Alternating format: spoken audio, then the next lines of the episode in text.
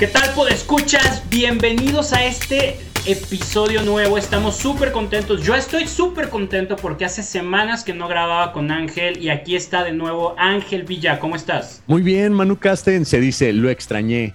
Lo extrañé. Eh, estoy contento de que estés aquí. Es diferente. Ay, güey, no manches, qué difícil eres, güey. Güey, es que tuve buenos compañeros. Tuve buenos compañeros. No quiere decir que no me hicieras falta pero no me permitieron extrañarte porque grabé con gente bien chida. Bueno, hoy es mi último episodio. Oye, muy contento de, estar aquí de vuelta. La verdad es que yo sí los extrañé, yo no tuve buenos compañeros. Güey, nos dejaste abajo. Digo, no. Trabajo en el. Ajá, sé que no fue gachada, fue que estás vuelto loco. El trabajo, la boda y todo eso, ¿no? A ver, platícanos, cuéntanos cómo va tu vida Gente, hoy en día. Gente, cásense con alguien con dinero. La verdad es que, ah, no es cierto, no. No, pues la verdad es que organizar una boda es un lío, ¿eh? Sí. Es un lío, tremendo lío. Hemos visto un montón de salones, ya sabes, y, ver cuál es el mejor, cuántos invitados. Este, si vas tú, mano, o no vas. Ajá, eso es la decisión más difícil, güey. Yo estoy seguro. Sí, güey. No, no, no manches, es muy complejo. Realmente lo que importa es que ya tenemos la misa por supuesto, el templo, el lugar, pues el sacramento se va a dar sí o sí. Pero sí, ya todo lo demás es lo complejo, pues que, vamos a, ofrecer a los invitados. Que la verdad al final estoy completamente seguro porque lo vi en tu boda, al final disfrutas porque ya está todo hecho, pero el proceso sí se vuelve caótico. Sí, puede ser muy estresante, pero mira, el consuelo de todo casado es saber que todo lo que aprendiste en el proceso de organizar tu boda lo puedes aplicar en la segunda. Ese es el consuelo, güey. Ya que eres experto, dices, carajo, no me voy a volver a casar. No, o sea, ¿para qué me sirve todo este conocimiento? Oye, no manches, si no, no dan ganas, bueno, de organizar una boda, menos que tengas todo el dinero, porque realmente es, es una lana, es una lana. es una lana. Sí, qué locura. Pero bueno, gente, si ustedes están casando, manden sus tips. Estaría muy chido escuchar. Excepto ese de, ay, no te cases. Pues no, ya, estoy más amarrado que. en vez de decir, no, no, yo estoy convencido.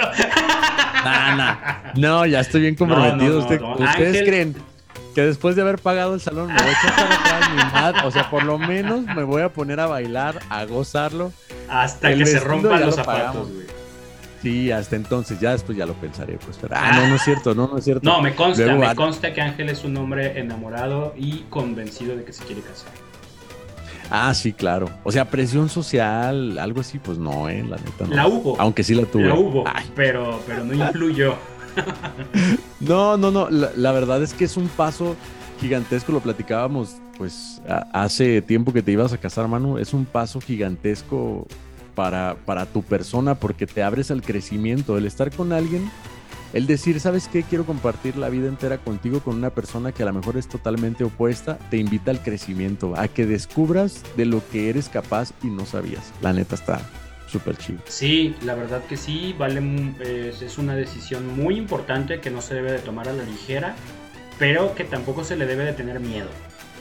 Mucha gente como que le saca, mucha gente como que, ay, no, es que es un gran compromiso. Pues para eso fuimos hechos, para comprometernos en grande.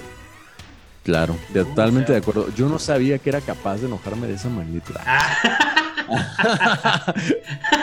no, la verdad es que si aprendes, aprendes a, si tienes una persona que te ayuda a tu crecimiento como tal, te das cuenta de nuevas habilidades que tenías. Sí, totalmente. O sea, está, Está muy chido. Así es que, sí, ciertamente, Manuel, no hay que tenerle miedo, hay que estar concentrados en, estas cosas, eh, ¿cómo puedo decirlo? Como estar totalmente abierto a todo lo nuevo, completamente. O sea, mucha gente yo he escuchado que dice, oye, no, es que voy a perder libertad, no te da agüite como que no vas a poder salir. O sea, si esa es tu mentalidad, no es ahí donde sí, Pero abrirte a la posibilidad de, pues, no sé, del trueque, del cambio, de, de, poner en una balanza tus actividades actualmente y decir, ¿qué estoy haciendo?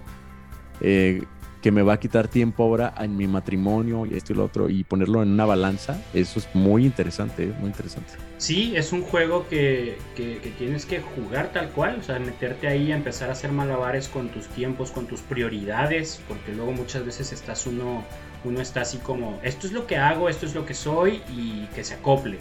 Y no, ya en la dinámica, no, o sea, eso no se, no se trata de eso, pero en la misma dinámica descubres que tampoco es que te pese o que te duela el, ah, ya no hago esto, ah, ya no gasto en esto, ay, no, porque ya te cambia el chip, si tienes la disposición, claro, de somos dos, somos juntos y vamos a construir juntos, no yo construyo lo mío y ella lo suyo y vemos dónde coincide. O sea, empiezas a pensar en los dos, eh, a construir juntos y entonces tu misma forma de ver la vida, tu misma forma de ver tus finanzas, tu misma forma de ver tus tiempos, cambia y no por la presión de, ay, no, ya no vas a comprar eso. No, no, o sea, simplemente tú mismo dices, oye, lo necesito, a ver, vamos a ver cómo le podemos hacer para guardar el dinero necesario y comprar o vender lo que no necesito y cosas así, ¿no? O sea, desde afuera se ve dramático, ¿no? Porque cada vez que un músico se casa empiezas a ver un montón de instrumentos en venta en Facebook, pero no es porque las esposas nos obliguen en muchos de los ya te vi, qué buen consejo, qué buen consejo te dio Martín Valverde, qué bueno que lo tomaste. Está buenísima esa conversación que tuve con él, ¿verdad? Wow, chéquenlo en TikTok. Muy inspirador, muy inspirador. No manches. Y lo dijo delante un montón de gente, o sea, wow, güey. Sí, es, me, me respalda, ¿no? Creo que de eso habla su, libro de Auxilio me casé con un músico. Creo que ahí saca esta, esta prédica él también. wow, güey, yo creo que sí. Oye, pero, o sea, ya haciendo una pregunta muy personal, en tu caso, ¿no llegaste a pensar, no manches, varias cosas que yo tenía visualizadas, ya no, ya no voy a poder comprarlas? Te voy a decir por qué.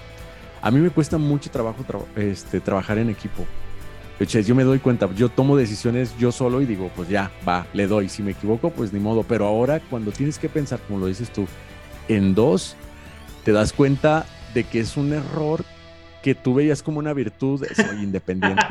no manches. Ahora, ese tipo de decisiones, ¿cómo es que la toman en tu, en tu matrimonio? ¿Cómo toman esas decisiones de, oye, necesito esto para comprarlo? Eh, pues ciertamente es una ventaja. Yo aprendí a trabajar en equipo en mis años de campamentos y, eso fue una gran escuela. ¿no? no te voy a mentir, es difícil por naturalezas y, más si no estás habituado, como es tu caso, se puede complicar. Entonces tienes que estar súper trucha de, del chip de somos dos, somos dos, somos dos, ¿no? Entonces, por ejemplo, ahora en pandemia, cuando recién empezaba, pues era la frustración de no hay trabajo, no hay nada, ¿qué voy a hacer? Necesito aprender a hacer otra cosa y, buscar nuevas maneras de trabajar en lo que se resuelve todo este rollo, ¿no? Entonces, eh, dos ejemplos muy prácticos.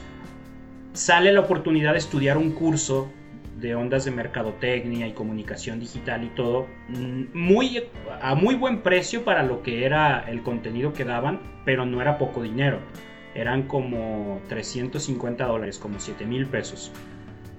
Y yo le digo a Fanny, oye, ¿sabes qué? Este curso es justo por donde quiero darle, es una herramienta que me va a abrir puertas.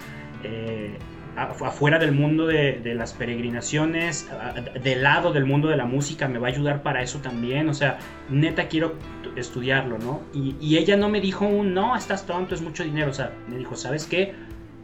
No tenemos ese dinero. Si lo tuviéramos, claro que te, que, te apoyo, pero no lo tenemos, ¿no? Entonces fueron dos, tres días de darle vueltas y darle vueltas hasta que se me ocurrió tal cual. Yo desde hace muchos años guardo todas mis monedas de 10 pesos, todas, todas, todas. Wow. Y, pero así, o sea, no nomás de que, ah, la que me sobró, no, o sea, si pago algo con un billete de 200, algo de 20 pesos, y me dan 180 pesos en monedas de 10, ese día ya no me las gaste, o sea, ya no traigo dinero. Ah, moneda de 10 pesos que existe en mi, en mi bolsa ya no existe, ¿no? Ya. Entonces las voy guardando y en esa ocasión le digo, oye, ¿sabes qué? En mi alcancía ya hice cuentas y tengo la mitad. Tengo la mitad del curso. Puedo pagar el curso con la tarjeta de crédito y le abono esa mitad luego, luego. Y ya nomás queda saldar la otra mitad. Y me dijo, va, pues, si, tú te quieres gastar ese ahorro en eso, da adelante, ¿no? Entonces fue un diálogo, fue un sopesar, ¿no? En otra ocasión... Eh, eh, es que es una negociación, literalmente. Ajá, es una negociación, pero no de a ver si yo gano. Es una negociación con tu socio a ver si, eh, a ver cuál es la mejor propuesta que aceptan como sociedad. No es tú contra ella. Es, oye, nos ofrecen esto, nos conviene o no. Y tu socio te dice, yo creo que sí, yo creo que no. Me pasó también en pandemia, este, yo ya tenía planes de comprar una guitarra, pero no me urgía. No soy guitarrista, quería tener una por, si salían cosas, misas o, algo. Pero no soy guitarrista, no me urgía. Y veo una publicada muy buena que, que de valor original estaba como en 12 mil y la estaban dando en 5. Entonces le digo a Fanny, chécate esta guitarra, está súper bonita, es muy buena, buena marca. Originalmente vale 12 mil pesos y la están dando en 5 mil. ¿Cómo ves? Y ella misma me dijo, pues si tenemos el dinero, cómprala. No manches. Pero porque no tenía otra guitarra, porque estaba muy buen precio y, o sea, es como... Es que al final, al final tenía un propósito, o sea, no era como de voy a comprar, voy a comprar una jirafa que tiene peluche. No, pues no, o sea, no tenía no tenía propósito, pero eso sí, o sea, la guitarra tenía un propósito que te ayuda a, generar, pues eso es lo Exactamente, tiene un propósito. Y, también ha pasado otras veces que le enseño, por ejemplo, un platillo que me encanta o algo, o, no sé, cosas así como, no manches, ve, está padrísimo. Y yo siento el impulso de comprar, porque todavía quedan esos vestigios de soltería de, pues no tengo gastos fuertes, no depende nadie de mí, pero me la pienso y, oye, ¿cómo ves? Mira, está esto, ¿no? Por ejemplo, hay un juego de mesa que me fascina, que yo tenía de niño y que redescubrí hace poquito y que quiero comprar desde hace dos años.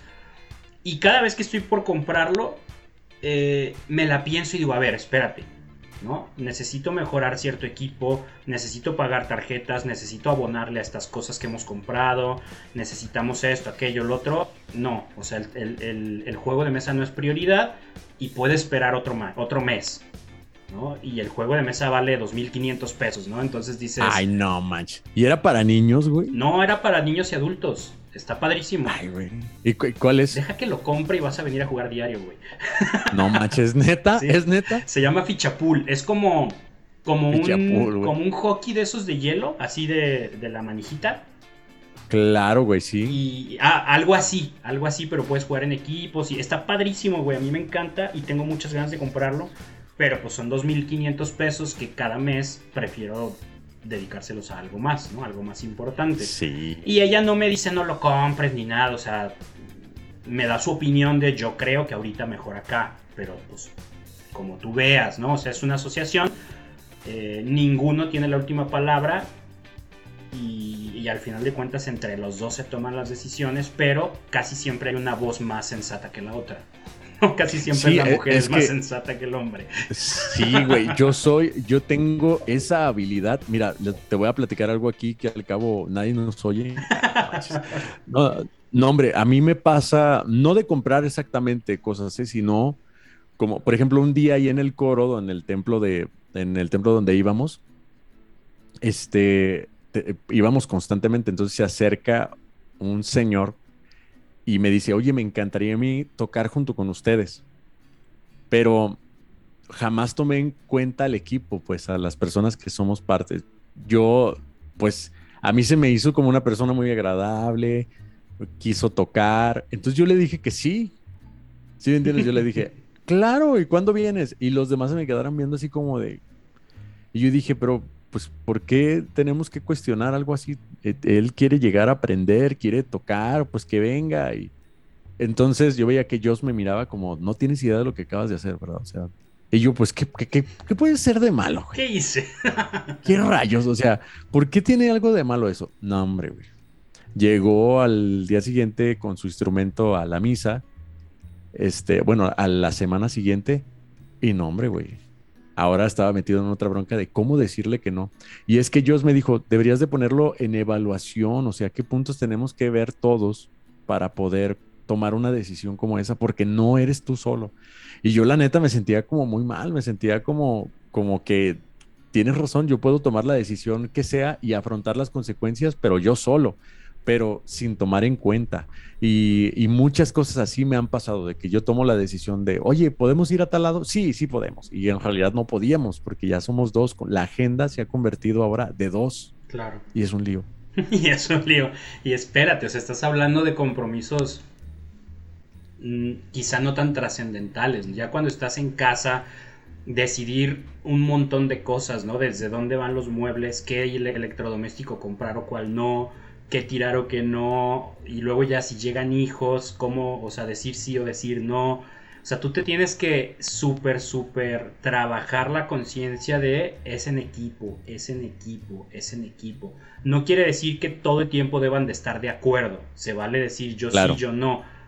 Pero la decisión se toma entre los dos. Sí, no y habrá momentos en el que a ti te toque decir, va, decide tú.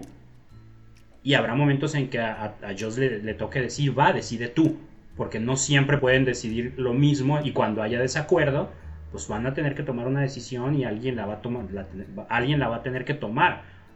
Pero la, evaluación tiene que ser siempre de los dos. Claro. Eso sí. O sea, sí. eso sí. Sí, el delegar de alguna manera no te, no te quita el que no estés al pendiente de, las cosas. O sea, el que tú digas, sabes que te toca esa parte, creo que tú eres la que tiene mejor capacidad para eso. Sí o más interés, porque bueno, por ejemplo, el color de las sillas de donde vamos a vivir, güey, pues eso a mí me... O sea, de verdad yo no tengo como esa habilidad de decir, creo que el blanco se ve mejor con el negro. O sea, no, güey. Sí, hay cosas que dices, ah, no, no importa, ¿no? O sea, no importa si, si no es como yo quisiera porque ni siquiera sé lo que yo quisiera. Ándale, güey, exacto. Pero, eso es. Pero lo que sí es importante es que no, no, no menosprecien ni siquiera las tonterías. Por ejemplo, esto de, ay, güey, yo no sé si las sillas blancas combinan más o no en el DEPA o en la casa donde voy a estar.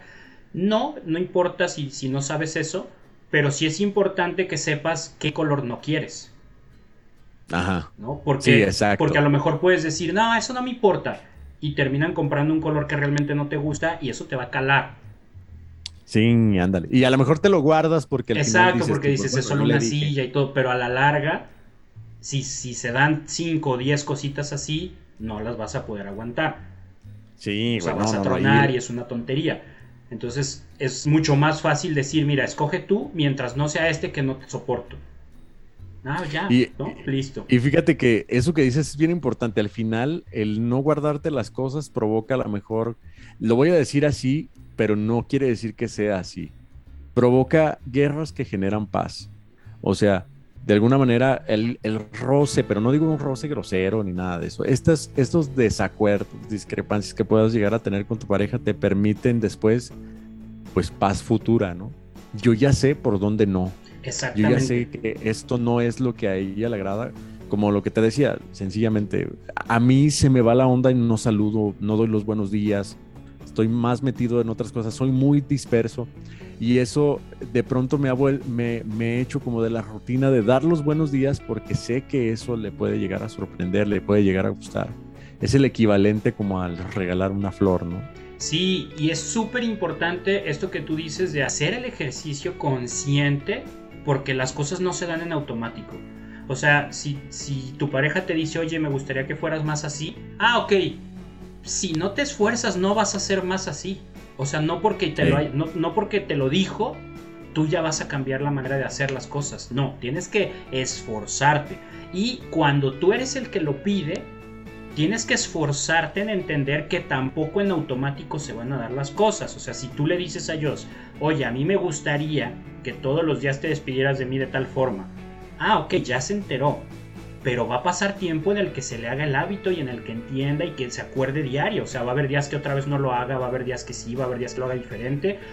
Y tú no te puedes frustrar ni enojar. O sea, el día, acá por ejemplo, lo que aplica Fanny, que yo le he dicho que lo aplique así conmigo porque yo así funciono, es recuérdamelo con propuesta. Por ejemplo, el tema de la comida, ¿no? Que, que a veces a mí se me olvida cuidar la alimentación o, o no comer lo mismo cinco días seguidos o esas cosas y ella antes me decía, es que mejor, ah, aliméntate mejor, o ya no comas eso, esto, aquello, lo otro. Y era, yo lo sentía como un reclamo. Entonces yo le decía, no, así no funciona.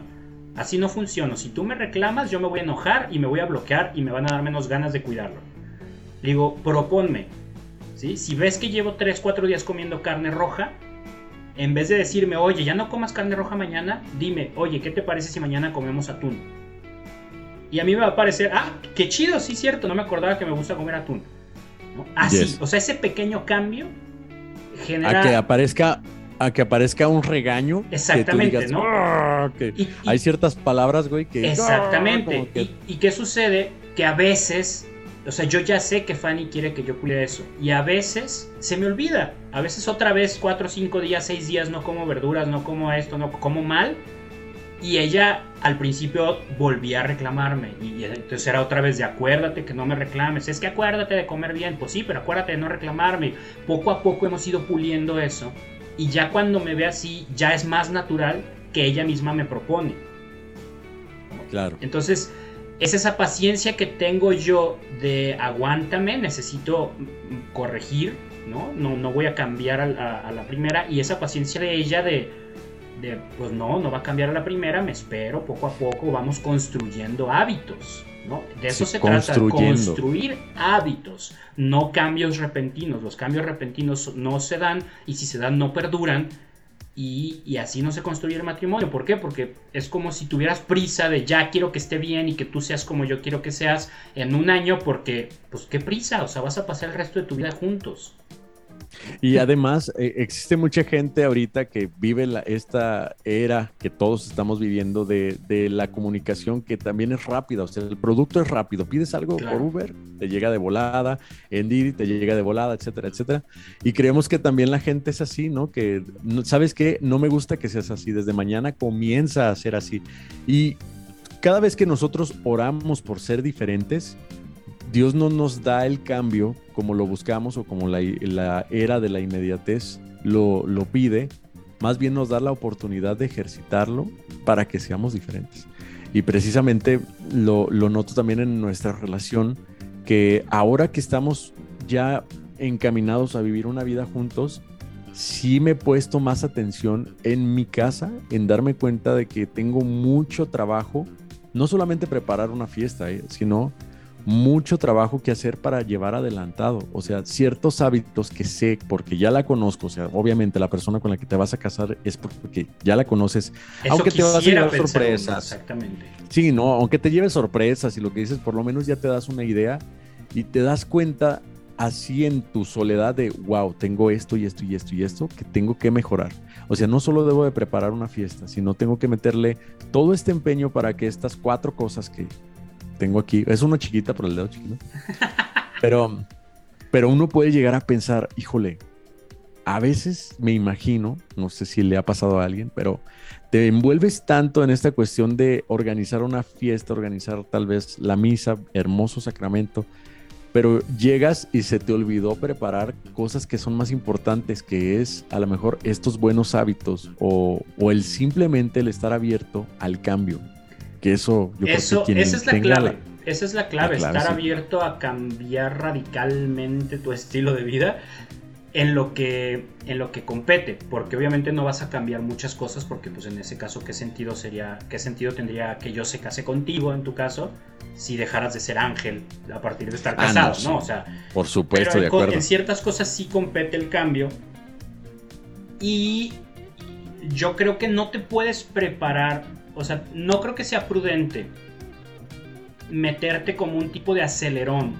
De, ah, ya estoy comprometido. Deja, empiezo a ver qué cosas voy a tener que cambiar ahorita que ya me comprometí. O sea, de entrada, ese tipo de, cuidados tendría cada quien que, que, estarlos cultivando, comprometidos o no, casados o no. O sea... De acuerdo, totalmente de acuerdo. El comprometerte y que a partir de ahí lo empieces a hacer es tu última oportunidad de hacerlo antes de llegar a, pero debiste de haberlo hecho muchos, muchos, toda tu vida, toda tu vida hay que buscar eso, ¿no? De acuerdo.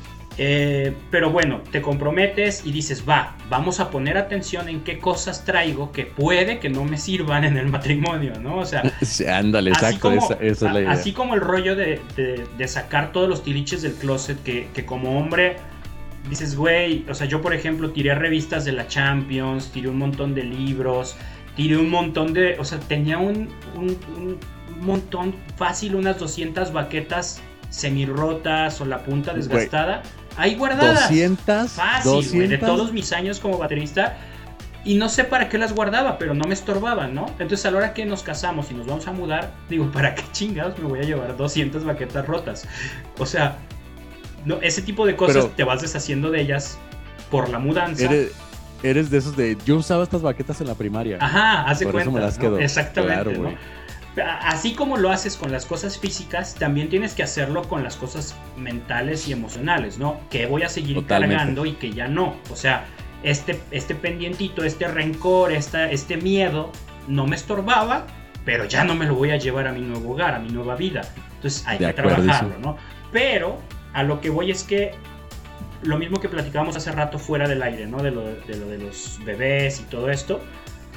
Por más que te prepares, no vas a estar preparado realmente. O sea, ya que llegues al matrimonio, ya que empiecen a vivir juntos, entonces van a empezar a surgir cosas, porque acá tú estás preparándote y, lo hablo de viva voz, de, o sea, de, también de, mi experiencia, te preparas pre, de, previvir juntos, ¿no? Y, ah, ok, tengo que ser más cuidadoso con esto, y claro, te vas mentalizando. Llegas acá y descubres que te mentalizaste sobre las cosas que tú consideras un error. Pero el 90% de lo que eres, para ti está bien. Y de ese 90, a lo mejor el 40 no está bien. Y no lo vas a descubrir hasta que te contrastes con alguien. Claro, totalmente de acuerdo. Y estar abierto al cambio es lo que te salva la eh, vida. Tener la disposición es lo que te salva la vida. No llegar preparado, no llegar cambiado. No. Tener la disposición de aprender. Porque tampoco es chido como mentalizarte a que tengo que cambiar un montón de cosas. No, los dos van a tener que cambiar y no necesariamente porque estén mal, sino porque lo que tú haces está bien en tu realidad, pero acá puede que choque, sin que esté mal. O sea, no necesariamente está mal, simplemente tu realidad y la realidad de tu pareja puede que en eso no sean compatibles y alguien va a tener que cambiar. De acuerdísimo. Pero si tienes la oportunidad de ir adelantando, eso es el punto al que yo me refiero. Si tienes la oportunidad de ir adelantando, güey, nunca es tarde. Ah, no, claro. Sí, sí, sí. Sí, o sea, obviamente no somos perfectos, pero somos perfectibles. O sea, Exacto. vamos, estamos en ese proceso. Igual la santidad. O sea, quien diga actualmente que, que por ejemplo, yo no puedo decir soy santo porque pues perdería la santidad si acaso llegara a tenerla. O sea, más bien eh, si la tengo en este momento, pues yo digo, ah, no manches, mano, ayer volé porque el Señor me lo permitió, me arrebató en un sentimiento de, de adoración y ya me he convertido en santo, pues perdería la santidad completamente. Más bien, la santidad es este proceso, ¿no? Es un proceso que ya Dios determinará si, si en realidad estuvimos bien en ese caminar, muy bien, ¿no? Pero, y justamente tienes toda la razón y fíjate que ese, ese caminar del que te hablo, de, darme cuenta de todo lo que tenía mal, sí, de alguna manera no me hizo pensar que iba a llegar al matrimonio preparado, sino ya aventajado, digámoslo así. Sí, a final de cuentas, todo lo que puedas ir trabajando, independientemente de si logras corregir o no, ya te va a dar una ventaja en el sentido de que vas a estar más moldeado a la disposición de cambiar. De acuerdísimo. sí, o sea, cada cosa en la que te esfuerces por mejorar va a sumarle a tu disposición de querer cambiar. Y esa es la gran ventaja. O sea, vas a llegar con ese, con, ya, ya entrenado, ya, ya, o sea, ya calentaste, ya hiciste el calentamiento para que cuando veas otra cosa que no habías contemplado, ya no te cueste tanto trabajo decir, tengo que cambiarlo. O sea, ya vas mentalizado. Totalmente de acuerdo. Y, oye, y si empezamos el podcast, ya estamos grabando. Oye, no, pero ¿sabes qué? Otra cosa que te quería decir de eso también. Ah, importante, venga, importante. Podemos alargarnos con este tema y dejar el otro para después, güey, no te Ah, ah, bueno, sigamos, sigamos. Tengo más este, preguntas, güey. O sea, esto, esto es de pupilo a maestro, güey. ¿eh? O sea, tú ya, ¿cuánto, ¿cuánto tiempo tienes ya este, casado? De casado vamos dos años y medio, pero no, no, por, no por presumir, pero desde muy chico me, gustó mucho el tema de, la psicología, la inteligencia emocional, la comunicación asertiva y el tema de parejas. Desde muy chiquito, desde la adolescencia, me metía a leer mucho de esto. Mi madre se especializa en eso, es terapeuta de, todos estos temas. Y entonces me fui entrenando de verdad, de verdad, desde los 16 años soy consciente de trabajar cosas por ser mejor pareja. tuviera novia o no tuviera, o sea, siempre era de, si esto lo cambio, puede que funcione mejor, ¿no? Y, claro. O sea, no, no quiere decir que sea perfecto, no quiere decir que no la riegue, la regué muchísimo y la sigo regando. Y aquí en el matrimonio soy yo el que hace padecer más a Fanny que ella a mí. Pero sí, sí traigo como, o sea, sí reconozco traer herramientas que me han facilitado un montón de cosas, ¿no? Y que me ayudan a analizarme a mí mismo eh, y, que me facilitan mucho, ¿no? Y justo... O sea que tú ya tenías la vocación completamente de, o sea, te visualizaste ya casado desde niño, pues. Sí, yo, mi proceso de, de discernimiento vocacional lo viví a los 16. A los 16 tuve la inquietud de hacerme sacerdote pero ya llevaba tiempo como, como analizando estas cosas y de, lectura de, todo estos, de todos estos temas. Y por ahí de los 16 dije, estaría chido ser sacerdote. Pero hice mi propio análisis y, le busqué, le rasqué y dije, no, no, yo lo que quiero es tener familia. Eso es lo mío. Sí, claro, de acuerdo. Yo a los 16 pensaba en ser Goku. es muy triste, es muy triste. Oye, pero me vas a preguntar algo. Te iba a decir que, otro punto súper importante, dos cositas que me, que, me, que me han ayudado mucho, que tengo muy presentes. Una, desde hace muchos años que me, que me lo dijo mi madre, no contaminen espacios, güey. Ah, ya ver. Eso es muy bueno, ni espacios ni momentos, ¿no?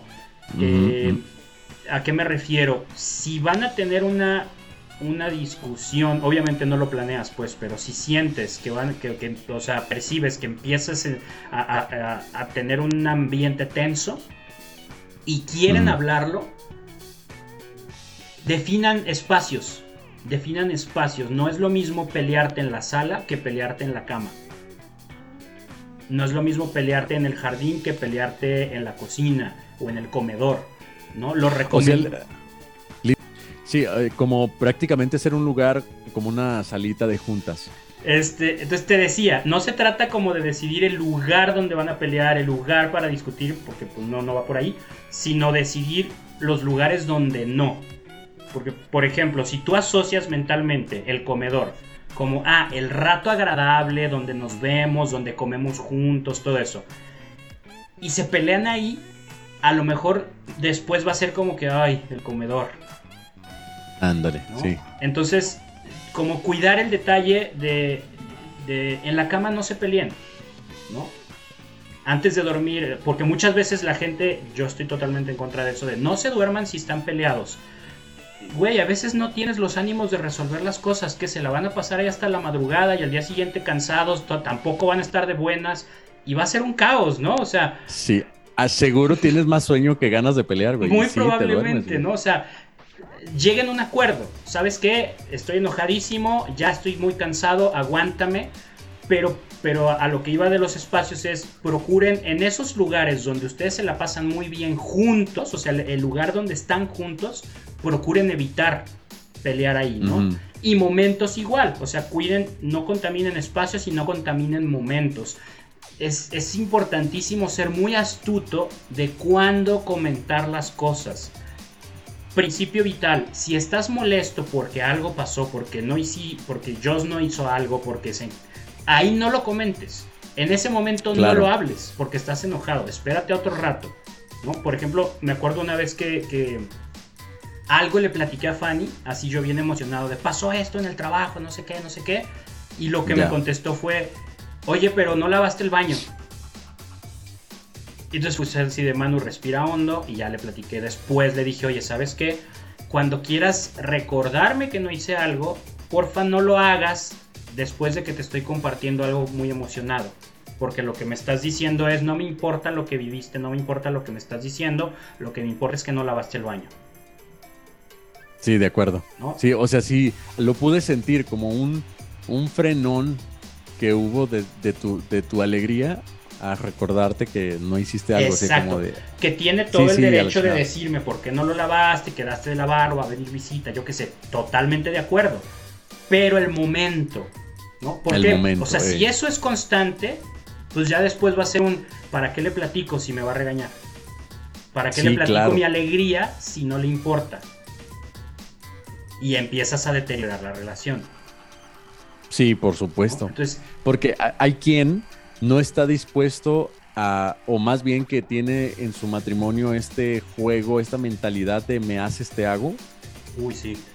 Y, se vuelve un campo de batalla y literalmente duermes con el enemigo. Sí, literal, literal.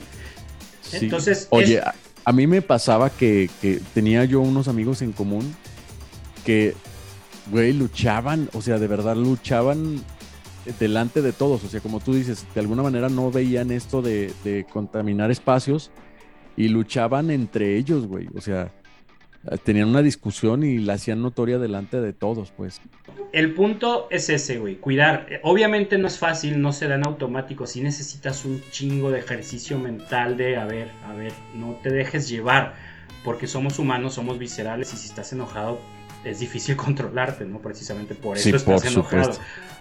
Pero cuando estás hablando de, que la situación es con alguien con quien vives, con quien vas a pasar el resto de tu vida, sí vale la pena esforzarte por... Digo, vale la pena con cualquier ser querido y con cualquier persona, ¿no? No perder los estribos. Pero muchas veces es fácil de no esforzarte porque es alguien que ves una vez a la semana o que solo ves en el trabajo. Pero es tu pareja con la que duermes, con la que comes, con la que despiertas, con la que vas a vivir. Entonces, claro. No se vale poner en piloto automático las cosas que pueden ser conflicto. O sea, de alguna manera, sí, lo que dices, pues no, no soltarlo ahí y discutir como te platicaba de estos par de amigos, ni tampoco dejarlo que pase tanto tiempo, ¿no? ¿O qué, qué opinas de eso? O sea, sí. tampoco, o sea, si es un tema pendiente, pues se tiene que tocar, pero lo difícil siento yo eh, bueno, sí, conviene porque cuando lo tocas aparte ya estás un poco más tranquilo, ¿no? No tienes la emoción primaria de, ese sentimiento. Sí, exactamente. O sea, el chiste es no hablar con las emociones en el estómago, pero sí hablarlo. O sea, no se vale tampoco el, ah, ya, ya pasó, no lo dije, fue una tontería, ¿para qué lo digo? No. Si causa conflicto, dilo. Tarde porque lo va a hacer más adelante. Porque más adelante se puede repetir y para, la, para tu pareja a lo mejor pasa desapercibido lo que te comentaba hace rato. Nosotros trabajamos en lo que nosotros ubicamos como un error, como lo que, en algo que estamos mal, pero hay otras cosas que ni siquiera contemplamos como que tendrían que trabajarse, ¿no? O sea, las damos por naturaleza como que son buenas. Entonces, si tu pareja no te lo dice, para, es, para ella o para ti, si tú no le dices, es como, de, en el interior es como, bueno, ya, se la paso vuelve a suceder, bueno, se la vuelvo a pasar, pero ya estás contándolas, ya se la pasé dos veces, ya se la pasé tres, ya se la pasé cuatro. Y tu pareja ni siquiera está enterado de que le estás perdonando algo. O sea, no, no, le pasa por la cabeza que tú traes ese conflicto interno con eso que hace. Entonces, y a lo mejor terminas tú ya diciendo las cosas, pero de una manera inadecuada. Exacto, ya llevo 10 años top, soportando esto. Y para tu pareja es la primera vez que el tema se toca. Claro, y para ella es nuevo, pero para ti es como de ya estoy ya pareciera como, como si los dos fueran en un, en un coche, en un circuito cerrado, y mientras no se bajen a reparar ese bache que está ahí, en el circuito te lo vas a encontrar Exactamente. todos los días. Sí, sí, sí, entonces es, bien importante. Analógico. Yo lo que hago, por ejemplo, cuando me, cuando me enojo, Fanny ya sabe, ¿no? Yo guardo silencio, no digo absolutamente nada. Hemos pasado trayectos de una hora en el coche y no, yo no hablo. Y puede parecer gacho, pero prefiero no hablar porque me cuesta mucho controlarme si, si hablo enojado. Pero mientras vas en esa, o sea, supongamos que vas en el coche, vas molesto, vas maquilando, o sea, piensas en eso o, sí, no, claro. o tu ejercicio, tu ejercicio mental es de tranquilo, tranquilo, cambia de cambio no, no, mentalidad. No, lo que voy pensando es, la primera fase haz de cuenta que, que es un chingado, ¿por qué se porta así? Chingado, ¿por qué dice eso? Chingado, ¿por qué reacciona así? O sea, es, mi molestia de por la razón por la que me enojé. Y le doy vueltas y le doy vueltas como alimentándome mi enojo. Pero ese darle vueltas, eh, eh, yo lo veo como el cubo Rubik, ¿no? Le doy vueltas, le doy vueltas, pero tarde o temprano algo se acomoda y lo veo diferente. Ya un, un lado se ve coloreado. Entonces ya es un, a ver, espérate. O sea, después de un rato es, a ver, espérate. ¿Te molesta porque lo que hizo está mal? ¿Te molesta porque, porque ya había quedado de no hacerlo? ¿Te molesta porque te incomodó algo que reflejó? Por ejemplo, ayer discutimos Y, por lo que discutimos fue una tontería que yo sentí como un reclamo y que ella lo dijo en broma. Entonces, ah, discutimos, ella ya me dice, pero es que era una broma. Y le digo, es que yo sé que tú no bromeas así. Ni en esos temas, ni en, esos, ni en esas formas de, de hablar. Digo, yo sé que fue un reclamo. Y me dice, no, de verdad fue una broma. Y después de un ratote de enojarnos y luego calmarnos y luego platicar, caí en la cuenta de que yo lo sentía así porque ella hizo una broma sobre algo que yo no había hecho y que, que quedé de hacer. Ya, Entonces, claro que en mi interior era la culpa de, güey, no lo has hecho, güey, no lo has hecho, quedaste de hacerlo y no lo has hecho. Ella bromea sobre eso, entonces yo siento que me está reclamando y yo me enojo y le reclamo. Claro, güey. Y, sabes qué, eh, se te puede hacer una costumbre y estar a la defensiva si vives en una zona de conflicto, güey. O sea, al final alguien te puede decir buenos días y tú, ¿qué chingue mi qué? O sea, Ajá, exactamente, exactamente. ya estar predispuesto. Y me imagino que es algo que, te pasó. Eso. A mí, me A mí, a mí me sucede que yo, yo, no me callo, güey. Yo sí, sí me enojo y lo digo, y es pésimo, porque puede ser que no sea el lugar, no sea el momento. Pero nosotros que somos músicos, no sé si te ha pasado, pero nosotros que compartimos la música, yo y yo, que antes de empezar a tocar, exista algo que nos haga sentir enojados, güey. Es la peor sensación del planeta. O sea, es como. Ay, güey, no sé, es como, como si lo que ya ibas a hacer iba a ser difícil, ahora te pusieron otras tres pesas más. Sí, totalmente. Porque porque bueno, ya tienes que mirar y decir, oye, este, ¿me pasas esto? Y así como que estás con esa molestia de... ¡ah! Gracias a Dios, yo es bien inteligente, bendito Dios por, por esa hermosa mujer que me dio, que es muy linda, ella puede estar muy molesta, pero sigue siendo linda. Y la neta se lo... Pero, pero yo no, y a mí me cuesta trabajo eso. No quiere decir que contesto despectivamente, pero la molestia la tengo dentro de mí, o sea, siento como la incomodidad, no molestes, la incomodidad. Sí, hay, yo me acuerdo que en alguna banda que tuve habíamos puesto una regla para eso, algo así como, no me acuerdo exactamente qué era, pero, pero era algo tipo, antes, el día, de, el día que toquemos no se tocan temas importantes o el día que haya tocada no se discute de nada, algo así era, porque ciertamente era muy incómodo subirse al escenario enojados con alguien de la banda. Era así como, güey, ¿cómo le... Ajá, o sea, se rompe la química, ¿no? Entonces teníamos como ese acuerdo, no me acuerdo cuál era, pero, pero era algo así, previendo el, ese día tenemos que estar de buenas y en buen pedo todos. O sea, nada de que este día, oye, güey, no hiciste, oye, güey, el otro día no me ayudaste, nada. Ese día no se habla de eso, porque ese día tenemos que estar bien todos con nosotros mismos. Pero no está tan fácil cuando es tu pareja, obviamente. No, güey, porque es como cuando estás en una fiesta en donde se supone que estás feliz, pero vienes eh, y se nota, ¿eh? Se nota en cuanto llegan y la visita te abre la puerta y tú estás así como de... Exacto. Sí, es, es, lo peor que te puede pasar, enojarte con tu pareja el día que tienes un compromiso social. Claro. Porque ya llegas como que con la sonrisa medias y como queriendo irte para resolver o, muchos incluso ni siquiera se van, ¿no? Intentan resolver ahí donde no, donde no corresponde resolver y sí es sí se siente gacho porque hasta muchas veces hasta tu compromiso social se te arruina. Claro, Así de ya ni nos la pasamos chido, ¿no? A estos chicos ya no hay que invitarlos porque sí, sí, eso es muy típico, ¿eh? Porque no manches, como que no, no logran, o sea, los problemas se los traen para acá. Claro, güey, no sé si te ha pasado. Exacto, exacto. No, sé si te ha pasado que vas en el coche como tercero y los novios se vienen peleando y el novio dice, Uy, hace mucho que me vale madre si nos morimos. no, no te creas. Pero que vienen discutiendo y las cosas se van aumentando y tú estás ahí como de testigo, güey. Tú dices, güey, qué ganas de ser un florero, güey, no. No ser más que un adorno aquí, güey. no, es terrible. Sí, está cañón. Pero la cosa es esa, güey, hacer el ejercicio a ti o sea, si tú dices, a mí me cuesta trabajo no calla, este, quedarme callado, pues esfuérzate mucho en eso, güey. O sea, y literal, yo a veces, a veces sí le he dicho a Fanny, ahorita no quiero hablar esto. Wow. Y a ella le, le frustra porque ella está habituada a otra dinámica. y a veces, o sea, la mayoría de las veces funciona. Nos conocemos muy bien y no llegamos a un pleito fuerte casi nunca.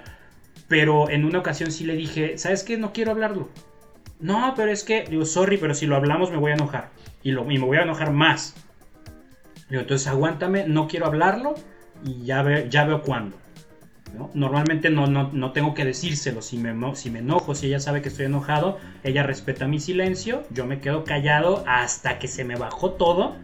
Hasta que le di tres, tres mil vueltas al asunto y ya, ya le di, o sea, repaso todas mis razones para estar enojado. Y entonces empiezo a ver las razones para no estar enojado. Y entonces hago un balance y, ok, me enojé por esto tenía razón para enojarme, pero exageré en esto. Y ya es cuando hablo es un ejercicio. Y ya le digo, es un ejercicio fuertísimo, eh. fuertísimo, desgastante, pero eso sí, yo prefiero desgastarme yo en resolver eso que desgastar mi relación al no resolver. Al no resolver, tú lo has dicho. Es que en realidad es, es desgastante, como dices tú, pero es fructífero. Exacto. Y no, hay, no lo puedes evitar. Va a haber desgaste, pero te desgastas tú y llegas ya con tu pareja resuelto o desgastas la relación y se gritan y se pelean y se Dentro de mis grandes defectos, mano, fíjate que está que tengo un kilo, pero de los que más siento que pueden llegar a, a confundir mi mensaje es el que a veces cuando yo me equivoco en algo, lo que sea, me da mucha risa con ella. Y ella puede estar hablando muy en serio y mis mejores chistes como obra de Satanás se me ocurren no sé si te pasa. Como el Pero me suele pasar que. El otro día había un TikTok. No, no, no, dime tú. Ahorita te platico. ¿Ah?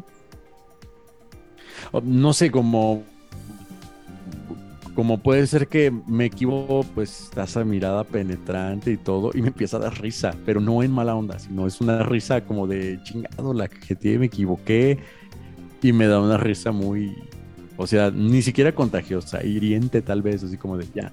Y ya estoy así como, no, no te, no te, enojes, ay, mira cómo te pones. o sea, yo debería estar en otra actitud, pero me da eso y es algo que siento yo que de alguna manera tengo que mediar como para que no suceda. Ahí, ahí por ejemplo, lo que yo te, recomendaría sería que, que lo platicaran, porque si tú reaccionas así es porque es tu mecanismo de defensa, tu, sistema de, reacción en automático. ¿no? O sea, me pongo nervioso, pues empiezo a bromear. Y, trato de relajar las cosas, o trato de evadir, o yo qué sé. Y corregir eso, pues te va a costar un chingo de trabajo. Pero yo le preguntaría a Joss, oye, ¿tú qué sientes o qué interpretas cuando yo hago eso? Y ver si a ella le causa un gran conflicto o no. Porque a lo mejor dice, pues, pues ya sé que reaccionas así cuando la cagas y al principio me molesta, pero pues X. Ah, bueno, mientras ya esté hablado, ella sabe que tú reaccionas así, entonces ella puede controlarse y ella puede entender la razón y a lo mejor tú no tienes que corregirlo. Pero si ella dice, es que sabes que cuando tú te ríes y yo estoy seria, me encabrona porque me recuerda esto o me recuerda aquello otro o me hace revivir esto, entonces sí es, pues, güey, ya. El común acuerdo, o sea, realmente lo, que yo me he dado cuenta es de que sí necesito tener una actitud seria cuando las cosas ameritan tener una actitud seria. o sea, es lo normal, güey. Yo sé que es lo normal, güey, yo lo sé, güey, pero tengo un grave problema con eso, güey. O sea, en cuanto me dicen no te rías, me da algo, güey, me da algo. Pero, pero, o sea, lo que te puede facilitar las cosas es seccionar, como yo por ejemplo soy muy de hacer bromas cuando, las, cuando no debería de hacer bromas, en los momentos serios. Yo por eso no funciono en un salón de clases. Se me activa el cerebro para hacer bromas, comentarios y todo. O sea, soy de esos, de esos que los maestros odian. Este, pero, eh, o sea, yo en mi vida no pasa mayores, no pasa mayores. Si el maestro me saca, si me corre, si me, si me regaña, lo resuelvo estudiando más. Sí, bien, Pero con tu pareja no, güey. ¿no? Entonces, si tú te mentalizas a que en general soy así y en todas las circunstancias soy así y la riego, a lo mejor te va a costar mucho trabajo mentalizarte a cambiarlo. Pero si te mentalizas a, ok, cuando Joss, muy puntual, cuando Joss está enojada, yo no voy a hacer bromas. Ah, entonces ya no es todo el tiempo, en todas las situaciones serias, en toda mi vida cuando yo esté enojada, yo voy a esmerarme en no hacer bromas. Sí, o sea. y, hablarlo y compartirlo. Y el, el que tú sepas por qué le causa el enojo a ella, te va a ayudar a ti a comprender y entonces a mejorar. Sí, a darle el interés que se necesita exactamente. O sea, sí. Exacto, pero, pero no asumiendo, porque tú puedes asumir, ay, pues es obvio que le moleste. No, o sea, sí, pero tienes que saber por qué le molesta. Porque puede ser muchas cosas. Puede ser, me molesta que no me tomes en serio. Me molesta que, que, parece que la relación no te importa. Me molesta que parece que te burlas de mí. Me molesta porque así me trataba un maestro, así me trataba un exnovio, así me trataba mi papá. Entonces tú tienes que saber por qué le molesta en particular y eso te va a ayudar a... sí, justamente la comunicación tiene que ser vital en todos los sentidos. O sea, sí, estoy totalmente de acuerdo. Pero ibas a decir otra cosa, ¿no, Vita? Mm, no me acuerdo. Ok, cortes comerciales. Venga, suéltenlos. No, definitivamente la comunicación tiene que ser eh, lo que platicábamos hace un momento, o sea, el expresar el, no me gusta también tiene que ir un, un por qué no me gusta, ¿no? Eso es vital, porque luego también estamos muy habituados a que en casa no nos, no, nos conocen a la perfección.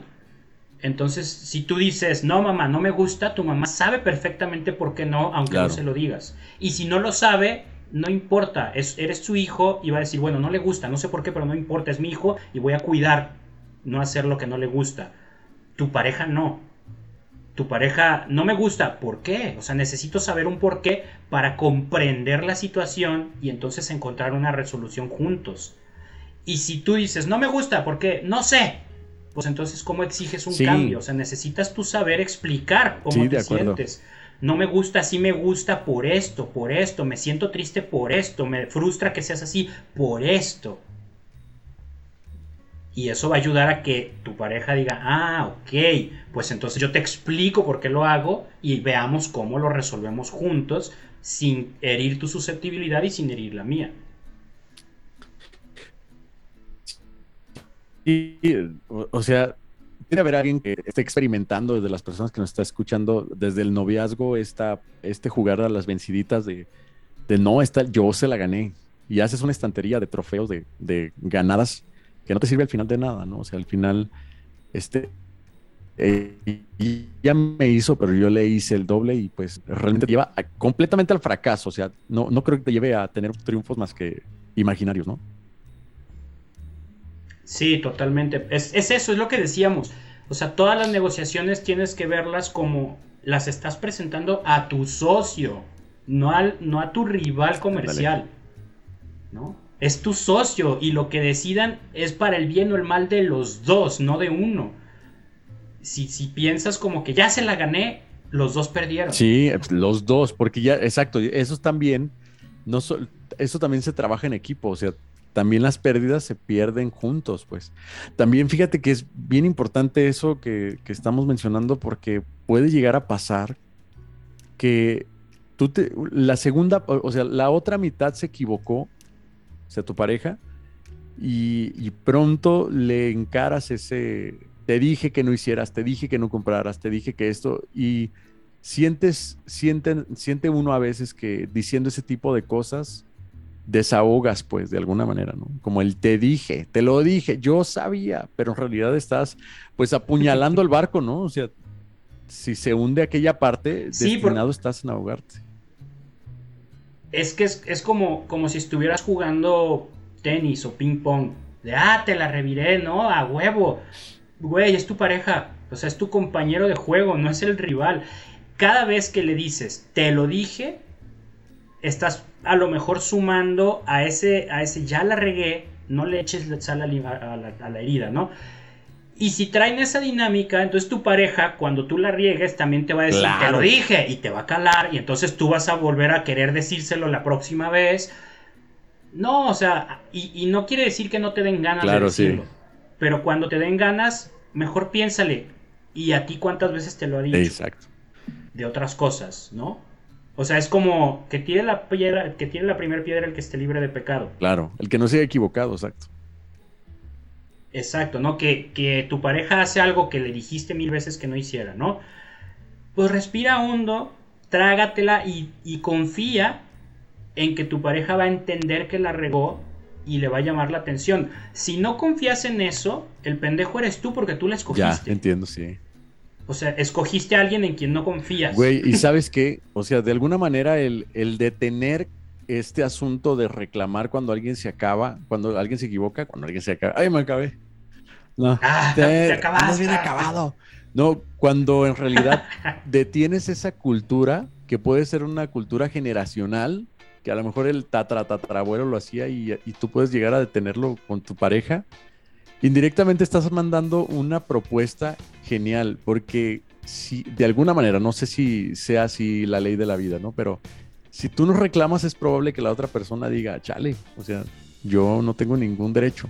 Pero das derecho cuando te conviertes en el reclamador, como tú, tú lo dices, ¿no? O sea, si le das todo el derecho, todo el pie de que si la persona se equivocó y tú se lo reclamas a esa persona en cuanto te pase, te lo va a regresar. Totalmente, totalmente. Digo, no suena triste, pero pero es que el rencor alimenta rencor. O sea, tu pareja puede ser la persona más apacible del mundo, pero si tú te la, te la vives reclamándole y reclamándole y reclamándole y enseñándole el error, tarde o temprano ya sí, va a ser. Sí, de acuerdo, sí, totalmente. O te va a mandar a la fregada. Sí, exacto.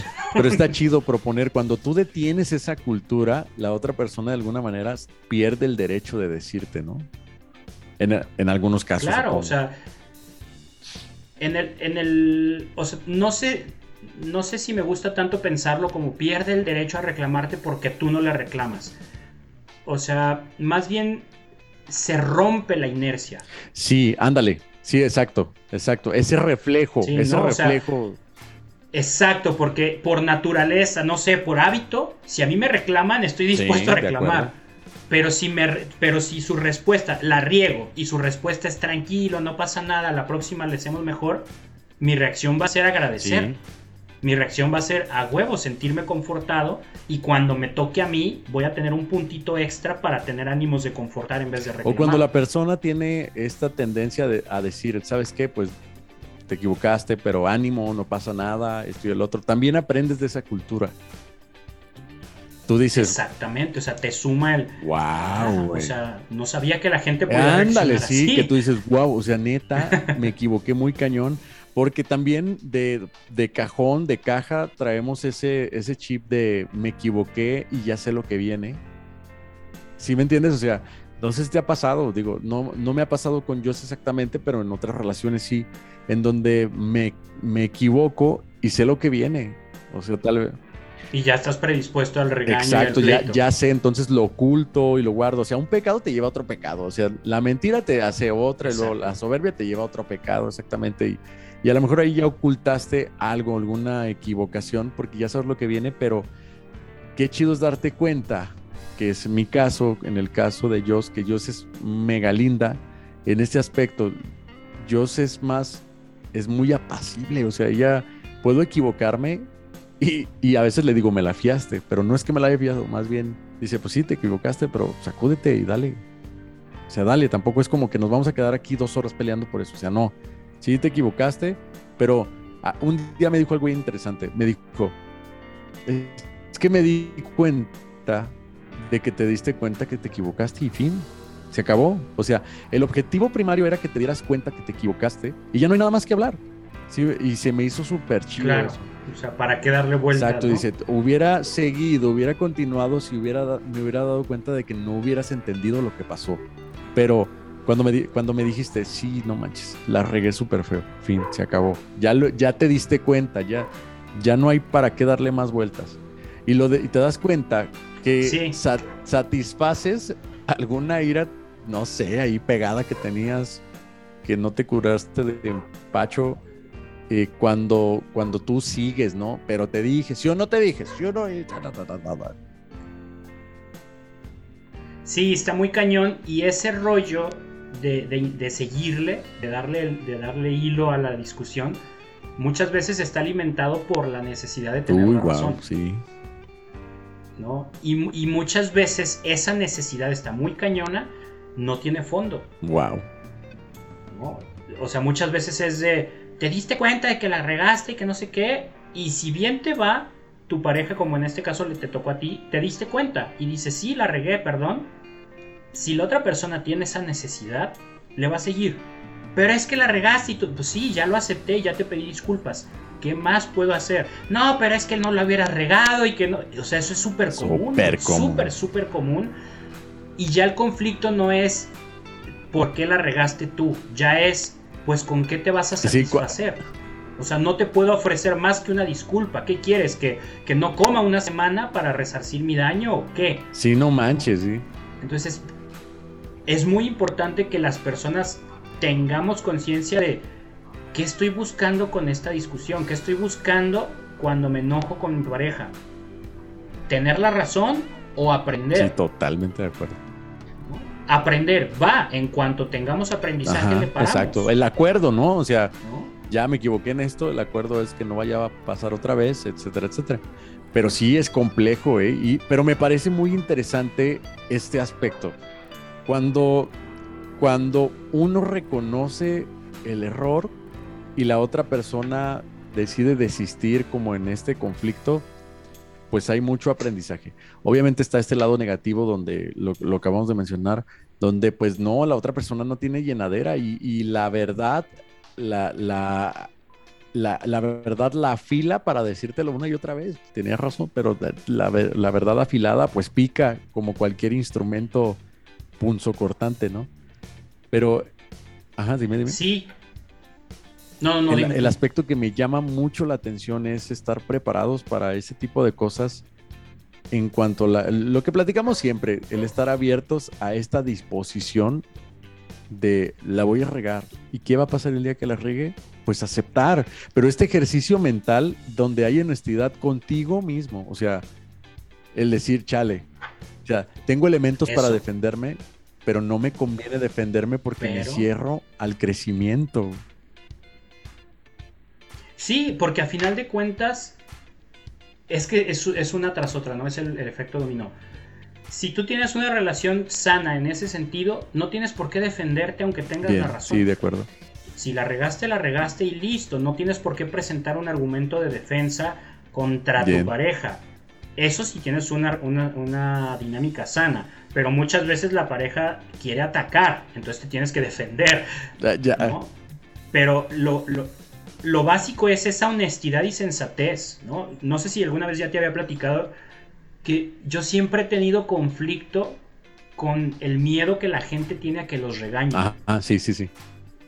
O sea, o sea, yo digo, ¿por qué te da miedo? Y muchas veces en la escuela, en campamentos, en misiones, yo proponía hacer alguna broma o algo y no, es que nos van a regañar. ¿Y qué? O sea, no, no soy el morro vale madre desmadroso que, que, que no le importa la vida y no, o sea, pues si te regañan es porque la regaste, ok, voy a recibir un regaño.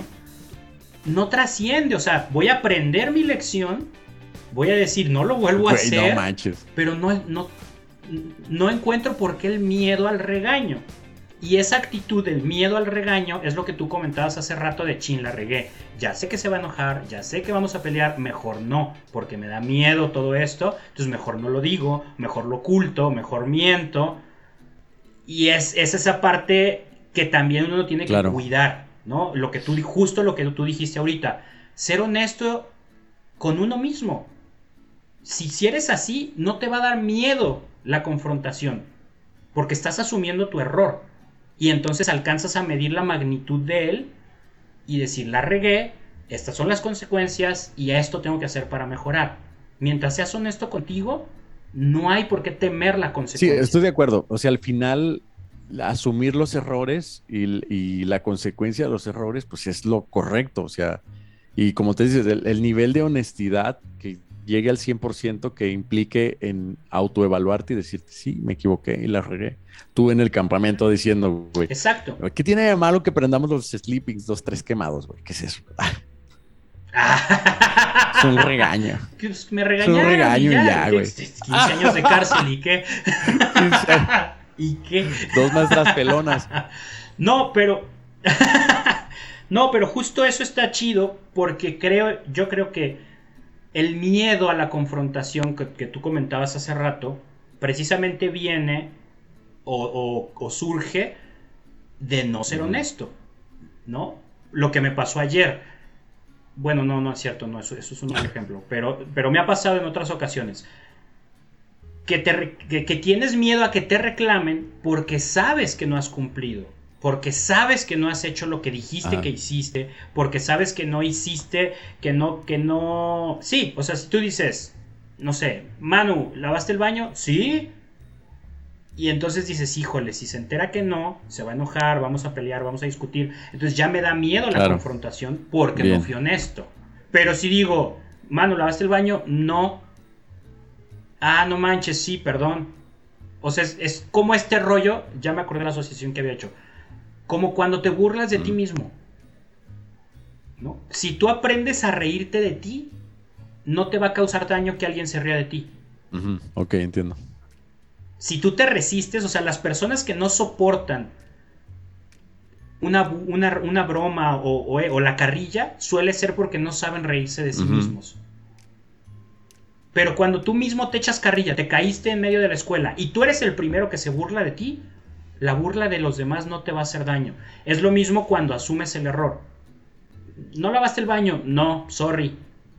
Le quitas todos los argumentos para pelear. ¿Por qué no lo lavaste? Porque no pude, perdón. O sea, neta, perdón, no es vale Madrid, no es sensatez. No pude, no tuve tiempo, sorry, se me fue, no fue mi prioridad, pensé en mil cosas más antes. Sí, o sea, que, no caiga en ese valemadrismo de, o, o esta soberbia disfrazada de lo siento. Como, como cuando, cuando pues llega a ver este tipo, de, este tipo de, discusiones donde ya, ya habían conversado que el, perdón es el fin de las discusiones y terminas dando un perdón que tiene consecuencias negativas. Es decir, sí, ya, perdón. Ya. Ajá, exacto, sarcástico, En donde tiene consecuencias, en donde en algunas parejas se ve este tipo de violencia pasiva que es, pues no te hablo. O sea, sí me equivoqué, pues, pero de alguna manera el que me hiciste hacer el, error, me, evidenciaste, lo que sea, te lo voy a pagar con otra cosa. Claro. Sí, está muy cañón. Y, es eso, ¿no? El no caer en, el, en la desfachatez burla de. No, no lo lavé. Ándale, sí. ¿No? Pues ¿No? no, me importó. Es muy diferente. O sea, a mí me ha pasado con Fanny de neta, sorry. O sea, no lo hice porque se me fue. O sea, ni siquiera voy a tratar de ocultar de, perdón, es que tuve un chingo de trabajo, no. Perdón, o sea, lo borré de, de mis prioridades, se me fue el tiempo haciendo otras cosas y no lo hice, sorry. Entonces, eso creo que te ahorra un montón porque no estás tratando de engañar a tu pareja, que ya la ofensa no es que no lavaste el baño, ya la ofensa es, me quieres ver la cara de pendeja. ¿No? Y eso, siendo honesto, es lo, o sea, ser honesto es lo más sano para su relación. O sea, es mejor decirle, neta se me olvidó, neta no le di la importancia que merecía, que decirle, no, lo siento, es que estuve bien ocupado y que no sé qué, y tú acá viendo videos de TikTok, ¿no? A lo mejor nunca lo descubre, pero tú mismo sabes que hay engaño y eso te va a generar el miedito a la confrontación después. Sí, claro. Y, de, y si te toca hacer la otra parte, Joss, ¿por qué no lavaste el baño? Perdón, sí, la neta se me fue. Pues ya no insistir, lo que decíamos. Ya, ya, o sea, ya te dijo, sorry, no fue prioridad, perdón. Pues qué más peleas, qué más discutes. O sea, cuando te toca hacer esa parte, también hay que ser sensatos de, pues no se hizo, pues no se hizo. O sea, no hay más que... Sí, ya lo que sigue es resarcir, ¿cómo se dice? Exacto, resarcir y bueno si urge y no lo hiciste, pues lo hago yo ahorita y no pasa nada, a la otra porfas, ¿no? O sea, a la otra te encargo, o, yo qué sé, o sea, se resuelve de otra manera, pero no hay necesidad de, no, quiere, quiero que haya conflicto. qué curioso que íbamos a hablar de otra cosa y terminamos hablando de esto, pero qué bueno. Aquí te proyecto ah, y, para que, y para que la gente que diga, pero ¿qué no es un podcast de músicos católicos, así, ah, pues sí, ahí, te va. Este, cables, micrófonos. Cables, ¿verdad? Sí. Y sostenidos. Claro, güey, claro, claro. ¿no? Las parejas tienen sus, bemoles o círculos, güey. Tienen sus círculos. También tienen mm. círculos, círculos. Un círculo de sí, este, un círculo de no. Eh, hay que ponerse la armadura ah, Claro, güey. Ah, bien, bien. Esa es la clave. Sí, sí. Esa es la clave. Esa es la clave, exactamente. Hay que estar en la misma tonalidad para que todo salga bien. Pongamos un sí sostenido, que no exista. Exacto, sí, sí, sí. eh, no, no, no te olvides del ah, metrónomo.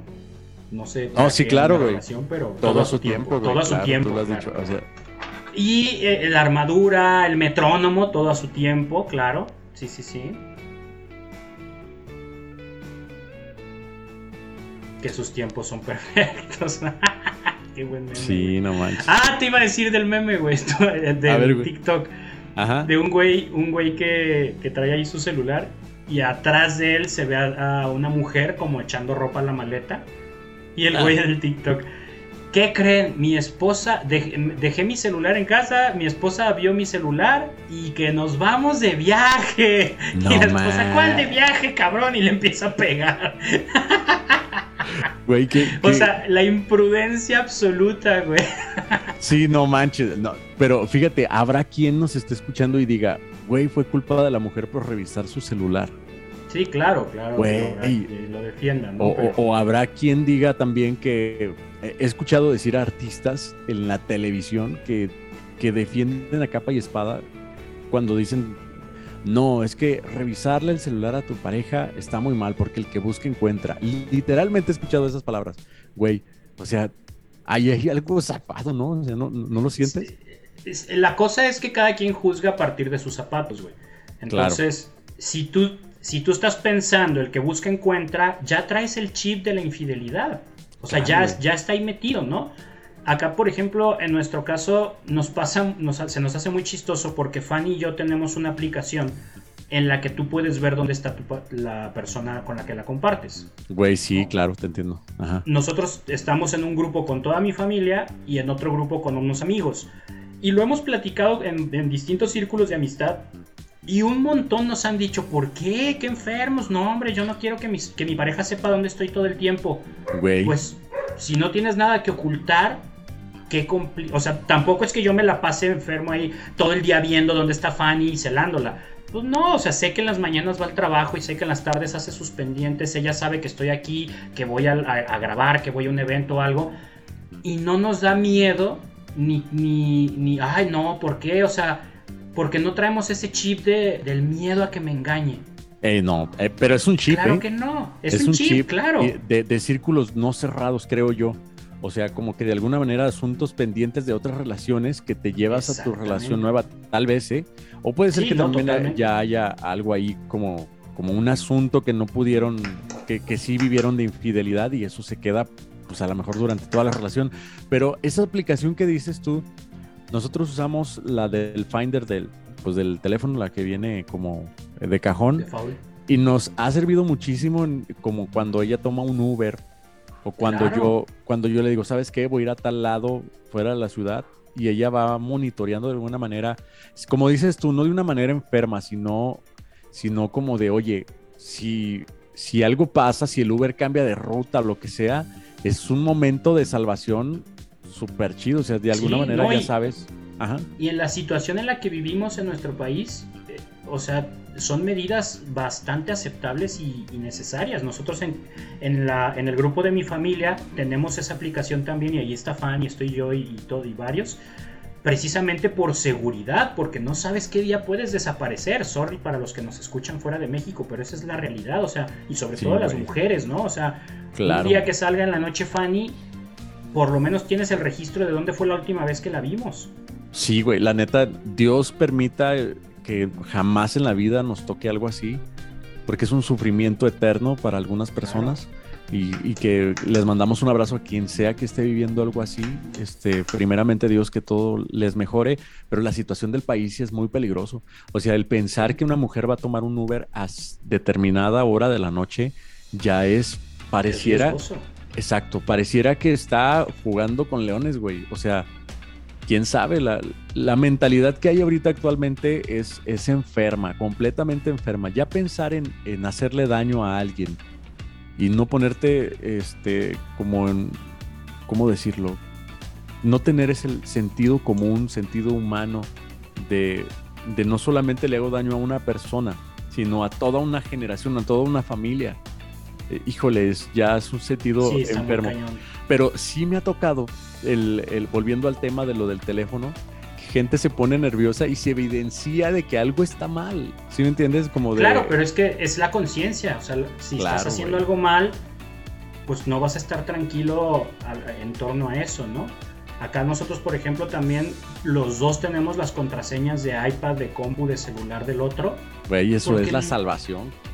O sea, eso ni siquiera, o sea, ni siquiera hay una preocupación de y si me oculta algo porque la mente es cañona y si tú traes lo que decías hace rato, círculos sin cerrar de, relaciones pasadas o de lo que viviste en casa, tarde o temprano te puede jugar chueco tu mente, tus emociones y decirte, oye, pero sí, ella es perfecta, pero, pero ¿y si no? ¿Y si no lo fuera? Y si tú dejas esa, o sea, imagínate que te llega esa inseguridad, un día de vulnerabilidad absoluta, y tú le dices a Joss, ¿me prestas tu cel? ¿Para qué? claro que va a alimentar tu inseguridad, ¿no? O sea, claro, güey. O, lo agarras y lo quieres abrir y no te y, no y trae una contraseña, oye, ¿y tu contraseña? No, no te la voy a dar pues claro que va a alimentar tu, inseguridad. Oye, pero estas defensas que me ha tocado escuchar, porque es un tema muy común, de no, pero respeto, tú tienes que tener confianza en mí, e, esto y el otro. Güey, o sea, eso está, es una manera, son patadas de ahogado, ¿no? Así son patadas de ahogado, güey. Así. Ojo, en nuestro caso, por ejemplo, tenemos contraseñas y todo, pero tampoco es que Fanny agarre mi celular y se ponga a ver las fotos. Ah, que podría, no tengo ninguna bronca en que lo haga. Pero es ese respeto de, pues es tu cel, o sea, no tengo por qué estar hurgando. Claro, claro, de acuerdo. O sea, el tener acceso a no indica que, que no hay un respeto a la intimidad. de acuerdo. O sea, perfectamente, si me lo pide, ten. O sea, ni siquiera, para, ni siquiera le pregunto para qué. Y si quiere revisar fotos, va a revisar y va a ver y no pasa nada. ¿no? Pero ese, ese argumento de no, pero el respeto y todo, pues es por esa inquietud de, aunque no lo hagas, ¿qué tal que quiero hacer algo mal? No voy a tener la libertad. Pues no, la libertad no te da, o sea, hacer algo malo atenta contra la libertad, ¿no? Entonces ahí hay conceptos que chocan. Claro. Cuando reaccionas así de no, no, pero es que la intimidad y el respeto y la confianza se gana, para empezar. Eh, en alguna ocasión me, me tocó conocer a una persona que tenía contraseña para cada aplicación, güey. O sea, era contraseña para el teléfono y contraseña para entrar a WhatsApp, contraseña para entrar a esto y lo otro. No manches. Güey, es una, es una forma de poner un espectacular de decir, güey, oculto tantas cosas. Exacto, exactamente. Que no puedes intentarlo. Mira, voy de acuerdo, güey, voy de acuerdo. A lo mejor que le agarre, no sé, güey, un desconocido tu teléfono es como extraño, ¿no? Pero, güey, a mí me ha salvado la vida muchísimas veces el que yo conozca mi contraseña en alguna ocasión se me olvidó mi teléfono en su casa y pues no pasa nada.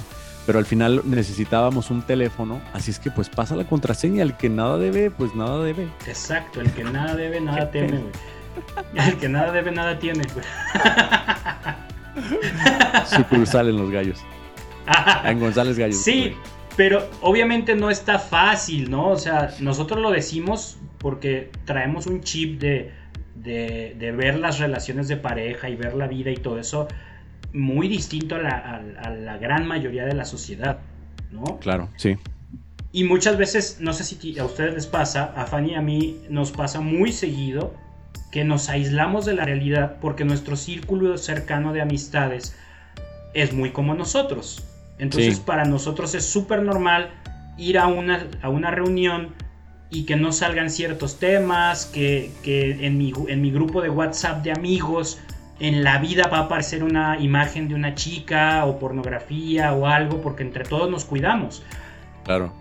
Y cuando por X o Y tenemos alguna reunión o convivimos con alguien fuera de estos círculos, nos, es el baldazo de agua fría de, ah, sí, cierto, así es el mundo. Claro. Una vez, hace, hace unos años, convivíamos con un grupo de amigos que, sobre todo yo, que nos juntábamos una vez a la semana para jugar juegos de mesa. Bien.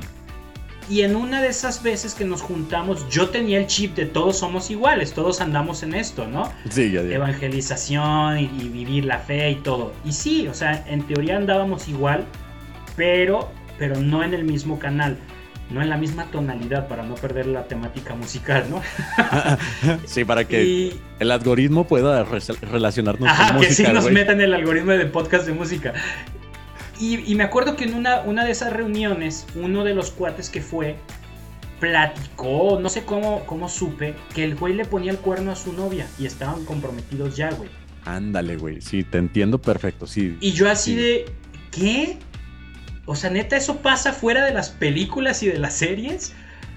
Y lo platiqué con Fanny y, llegábamos a la conclusión de, pues sí, o sea, así es mucha gente. La mayoría vive así, güey. Y por eso el miedo de no, yo no comparto mi celular y yo no doy contraseña y qué triste, ¿no? Porque incluso son muchos de ellos, mucha gente así es gente que se que presume estar cerca de Dios. Ya, te entiendo. Sí, sí, sí, te entiendo. Y, es una sensación súper incómoda, güey. Súper incómoda. Porque incómodo, por un lado está la omisión, güey, el deber civil es decirlo, pero por otro lado está el que si lo dices de una manera inadecuada, pues, güey, como las palomas, cuando uno quiere agarrar una paloma, la paloma se resiste a todo lo que da. O sea, si la idea es capturarla, así decirlo, siguiendo esta analogía, pues la idea es darle de comer de a poco, ¿no? Porque en cuanto lo digas y lo exhortes, como dicen algunos hermanos, denuncia el pecado, hermano. Exhórtalo en el. Así, no manches, güey. O sea, es como que no se logra el objetivo. No es como que la persona que. Güey, me encantan este tipo de cosas. Cuando, cuando la gente cree que con decirlo la otra persona va a decir, ah, no manches, no lo había pensado, güey. O sea, ah, ser fiel. revelado. ser fiel siempre. Güey, o sea, dentro de mis posibilidades no estaba eso, güey. Qué buena idea. Jamás en la vida ha existido alguien que. Exacto, o sea, hay que saber Pero con te entiendo, en alguna agrupación. Ah, dilo. No, no, no, dale, dale. Sí, en alguna ocasión en un, en, en un grupo en, el, en donde yo tocaba, pues yo estaba un poco más chavo y todo, pero me tocó conocer a la esposa de uno de los integrantes y también parecía como que las turnaban, ¿no? o sea, una tocada iba a la esposa y luego iba al amante y yo decía, güey, con qué facilidad, yo era el único que se escandalizaba, cabe mencionar, o sea, no es porque yo me sienta como muy mocho o lo que sea, ¿no? Pero de alguna manera me sorprendía lo que yo ya sabía que iba a suceder, güey, o sea, lo que iba a pasar es que en algún momento lo iban a descubrir y punto, güey. Porque la línea, o no falta quien le vaya a decir. Este, admiraba la valentía, pero me sentía hasta preocupado por esa persona, güey. Yo decía, no manches, güey, ¿cómo, cómo le hace para dormir, güey? Claro, sí, no es. Y, es. y eso viene pues de educación, de hábitos y de mil cosas, ¿no? Pero retomando el punto, pues pues sí, o sea, a final de cuentas el que nada debe, nada teme. Sucursal en los gallos. ¿Qué bestas? Este, no, pero sí, la, confianza es totalmente vital, es como un suero para la relación, sin duda alguna. Totalmente, o sea, es ni siquiera creo que sea así como, ah, no, el plus de.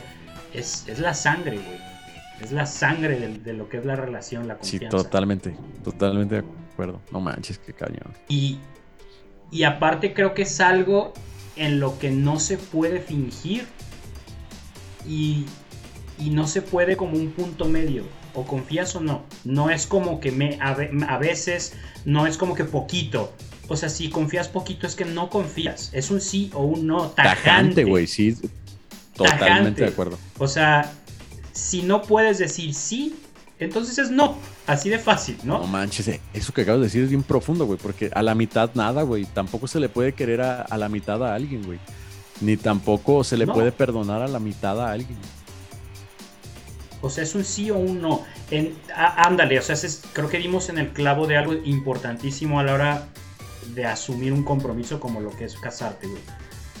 Debes de tener la disposición de decir sí absolutamente en las circunstancias que se te presentan. Totalmente. Sí, güey.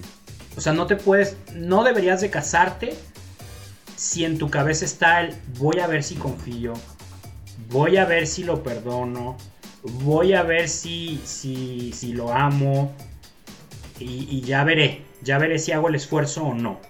Puede que te cueste la vida entera perdonar, pero tú debes de casarte con la disposición de lograrlo. Claro puede que, suceda algo que haga que pierdas la confianza en tu pareja, pero te debiste haber casado con la disposición de confiar en, tu pareja plenamente para que cuando llegue el conflicto, si es que llega, ya traigas el chip de, bueno, yo me comprometí a perdonar, yo me comprometí a confiar. Entonces tengo que construir esto para recuperar esta confianza, para perdonar, para amar. Porque si ya entras con el chip de a ver si, o sea, la primera que flaquee la situación vas a decir, no, pues no. Sí, o sea. Ya vas predispuesto a... ¿Cuántas veces vas a soportarlo, güey? O sea, no, no manches. A la primera va, va, va, va, porque ya ibas predispuesto. Pero esto como las vidas de Mario Bros, güey, a lo mejor te vienen cuatro y a la cuarta se te acabó el chiste, ¿no? Y terminas reventando lo que sea. Sí, güey, no manches. Y justo una vez un amigo me decía, hablando precisamente de esto del matrimonio como sacramento, dice, ¿por qué crees que Dios lo instituyó como sacramento? Porque vivirlo como se debe no es difícil, es imposible para el ser humano. Imposible. O sea, si llega a pasar lo peor, ¿no? Que, que, se dañe completamente la confianza, el ser humano no es capaz de resarcir esa confianza por sí solo. No es capaz. Por eso es un sacramento para involucrar a Dios en esa relación. Y entonces cuando llegue eso, esa circunstancia que para el ser humano es imposible, le pase la batuta a Dios. Yo no puedo, encárgate tú. Es tan importante que, se, que, que Dios lo instituyó como sacramento y por eso hay que involucrarlo. Porque imagínate tú, o sea, uno aquí en un podcast dice fácil, ¿no? Hay que perdonar todo y hay que volver a confiar. Sí, ya te quiero ver si, si tu pareja te pone los cuernos con tu mejor amigo, yo qué sé, si se te va a hacer tan fácil perdonar y, seguir adelante y volver a confiar, ¿no? Sí, güey, cañón. Pero ahí es donde entra la confianza, o sea, el ponerte en manos de Dios y, a ver, pues, o sea, si quiero perdonar, ayúdame a perdonar. Por eso siempre he dicho yo, la clave está en la disposición, no en la capacidad. Eh, es que ahí se encuentra todo, o sea, volvemos al tema principal. Cuando, cuando ya estás dispuesto, mira, incluso lo podemos hacer así con esta analogía. O sea, la bronca, la bronca no es hacer el barro, no el barro nomás, no, no es hacer el jarrón, sino que la masa esté dispuesta a moldearse, o sea, literalmente. Cuando, cuando estamos con esa disposición a ser moldeados, podemos hacer mejores de lo que nosotros nos imaginamos que podíamos hacer, que podemos ser.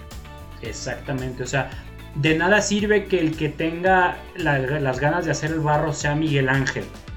O sea, si la, si, la arcilla no es moldeable, no va a poder hacerlo. no va a poder por más que sea el experto, ¿no?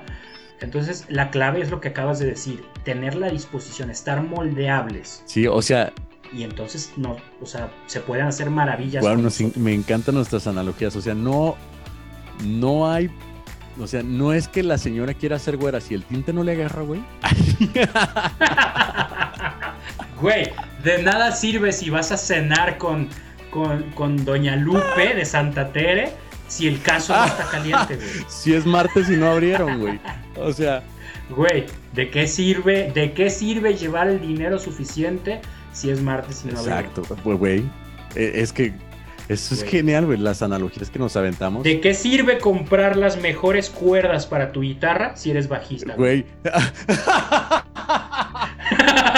¿De qué te sirve peinarte si no tienes pelo, güey? O sea, güey, yo. Güey, güey. Es mi vida, güey, es mi vida, güey.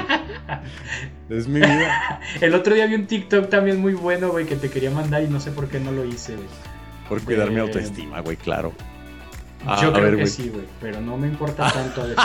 No sé por qué sabes si me importó. Era un TikTok de un güey así de. Lo único peor de estar calvo es estar quedándote calvo. Güey, sí, o sea, si mañana, si mañana yo pudiera despertarme ya sin pelo, de alguna manera lo asimilas, güey, dices. Ya, se acabó el sufrimiento. Ah, no, güey. O sea, ah, no, güey. Tienes que. Te tienen que salir estas pinches entradas de Vegeta, güey. Güey, ¿cuáles entradas, güey? Yo ya tengo entrada y alberca, güey. decía un vato, güey, decía un vato ahí del, sembrador Saúl Barajas, le mando un abrazo. Este, decía, güey, tienes, tienes, pues, cabeza como de casa de ricos, güey. Ya literalmente con dos entradas y con alberca, güey. a, mí, a mi diario me decía un compa, güey, cada, cada vez que te veo estás como la gasolina, güey. Cada día más cara. a mí me dicen el vuelo 46, güey. Porque voy para San Francisco, güey. ¿Qué güey?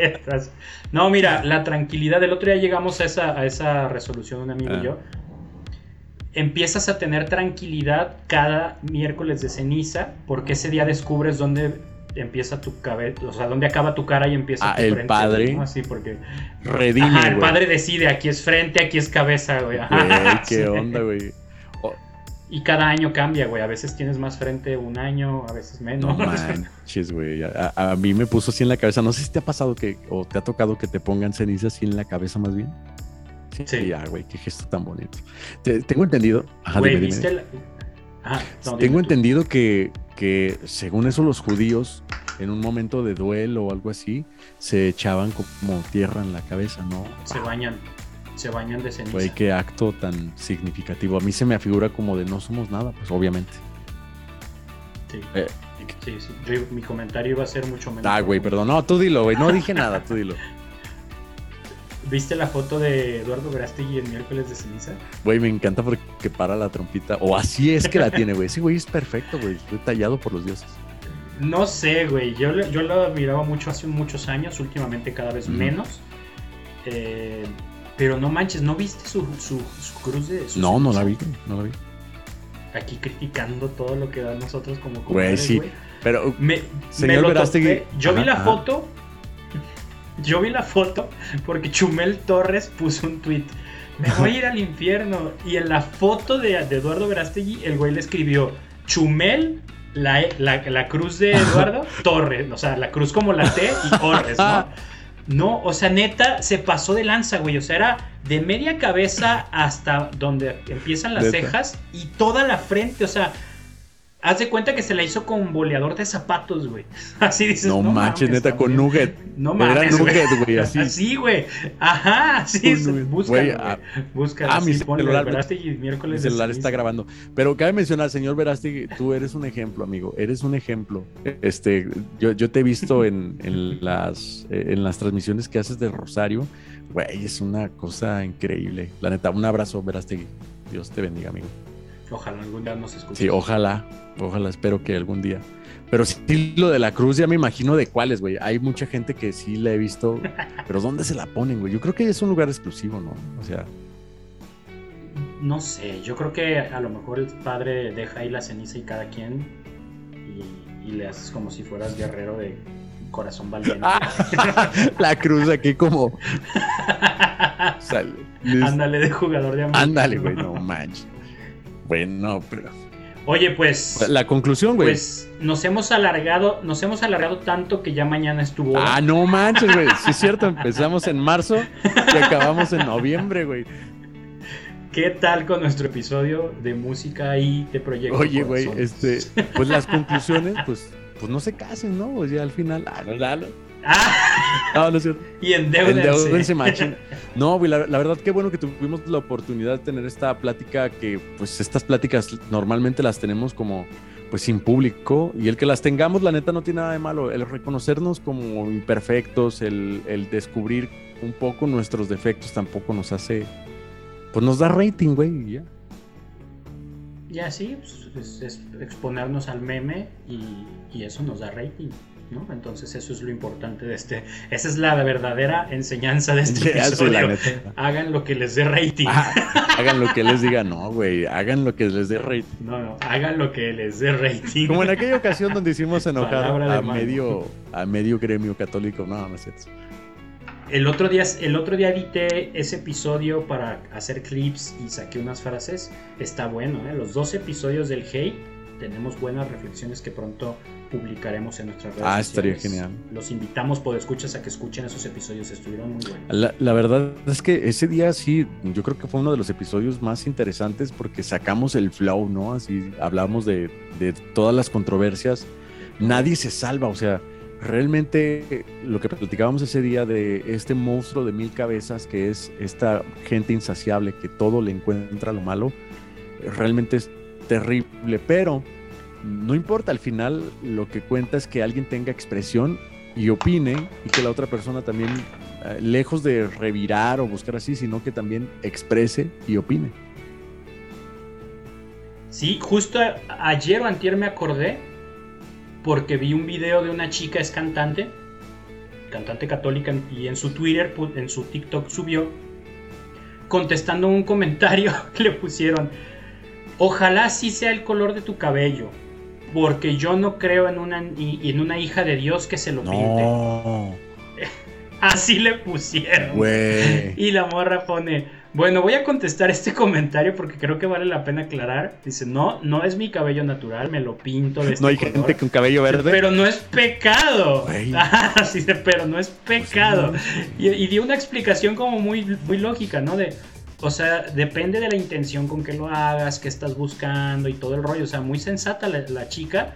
Pero me sorprendió así de, es que no puedo creer que haya gente que se dé el tiempo de pensar y comentar esas cosas, güey. Neta, no tiene fondo esto, no, tiene fondo. Te puedes quejar hasta del color de las agujetas de, alguien, güey. Sí, güey, me imagino, me imagino así a, San Pedro de tratando de dejar entrar a alguien. Jesús, ¿hicimos gente con pelo azul? No. ¡Ja! No entras, amigo. ah, no, te quedas no entras, amiga. No entras. Ay, como las negras, ¿no? Aquí no entras, amiga. ¿Eh? Se me olvida que estamos grabando, güey. Como la vez del padre, güey. ¿Has escuchado al padre? Buenísimo, güey. Buenísimo, güey. De pronto se me olvida que estamos grabando.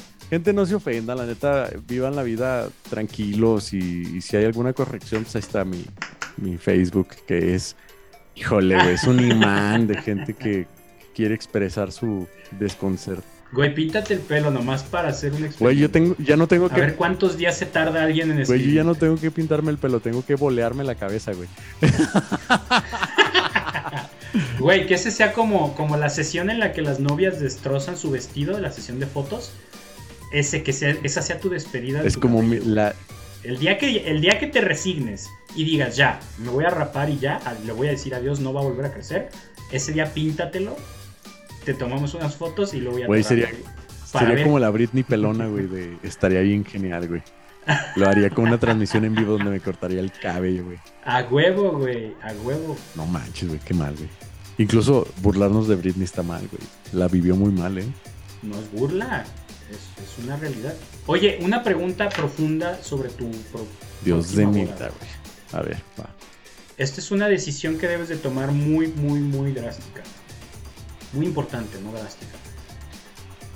¿Vas a apostarle a casarte con el cabello que llegue en esa fecha? Claro, güey.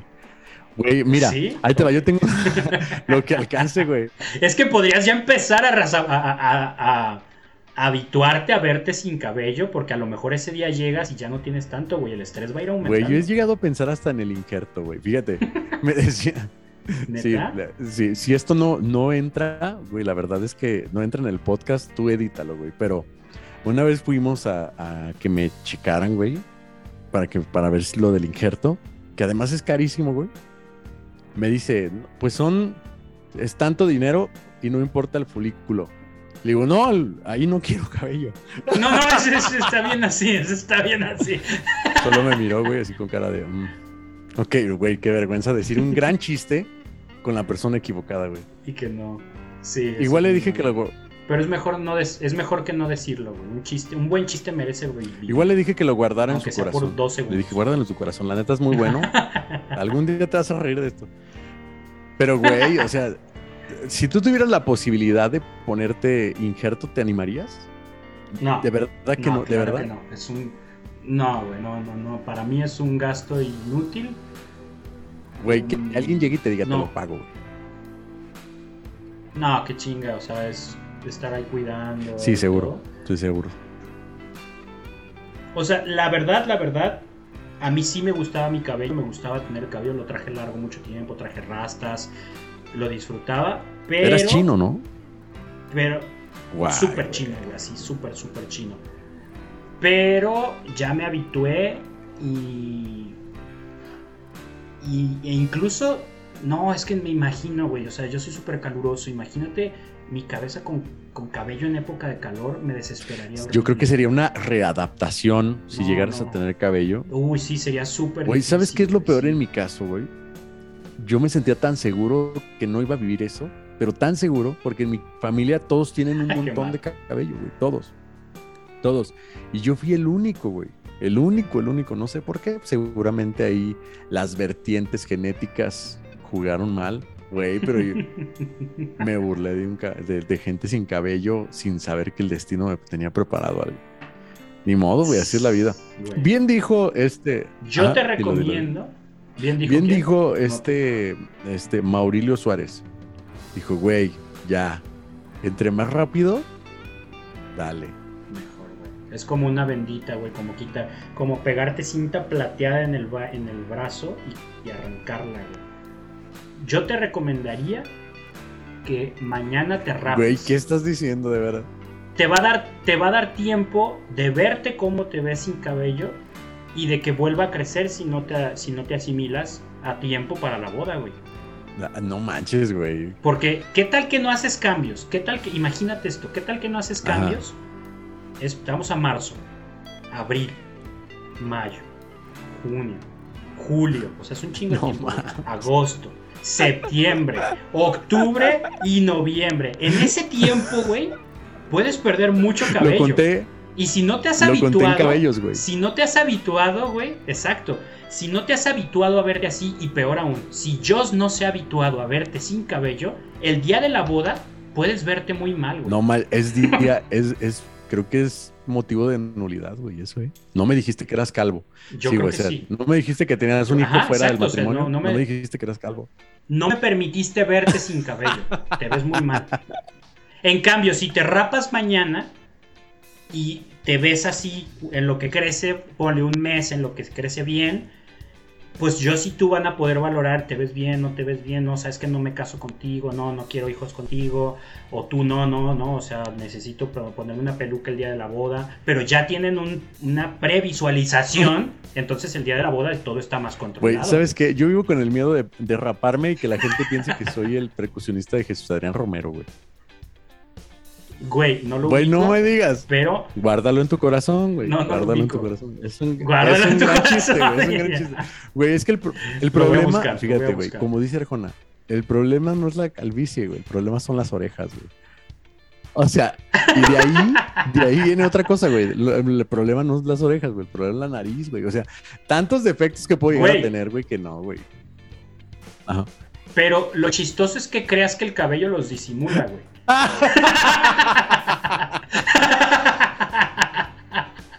Güey.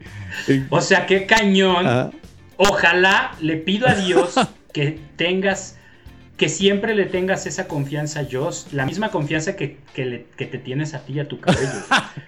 Güey, fui a cortarme el cabello y la muchacha llegó y me hizo así. Listo, son 300 pesos. Venía un diente de león tiró tanto pelo, güey. güey, güey. Como, amigo, yo te recomiendo que, te adelantes un paso, güey. No le dejes el destino de tu felicidad a tu cabello. Tú controla tu destino y tu felicidad imponiéndote a tu cabello, güey. Al tiempo, güey. Güey. Güey, tal Estás vez a tiempo de nunca lo vas a ver, güey. Y que vuelva a crecer. y que vuelva a crecer. Güey, este, tal vez la gente no lo, nunca lo va a saber, pero te acabo de escuchar así como cuando el internet se va yendo y te oías como, me lo imaginé con fondo de, de, de norteño, güey, y parecías borracho. Mira, güey, no permitas que... Así, güey. Y con la canción de, de, de esta de... Sin ti... No, no sé, una canción norteña, güey, la neta, no sé cuál. Pero sí te imaginé, güey, como Michi plática de borrachos. Ah, como, como amigo borracho aconsejándote en la vida. Oye, pues la neta es que gracias por esos consejos de, de, de pues de, de precalvo, güey. ¿Cómo se dirá eso, güey? Tiene que haber un nombre, güey. Sí, sí. Un precalvo, un antesala de... Tienes que entrar orgulloso a la comunidad, güey, no temeroso, no resignado. ¿Sabes cuánto va, ahorraría en gel, güey? Estaría ahí genial, güey. Pero gastaría. exacto, empieza a ver las bondades. Sí, güey, pero en televisión gastarían más en maquillaje en mí. No le hace, güey, ya es necesario. Güey, cómprate una boina y empieza a usarla ahorita que tienes cabello. Eso es muy mano, güey. Es muy mano. Eh, no sé, yo siento que no se me ven tan bien. Eh, eh, me he puesto sombreros, pero se, te van a ver mejor que tu cabello, Se me atoran las orejas, güey. Ah, sí, güey, claro, güey. Güey, sigues con tu plena confianza en tu cabello.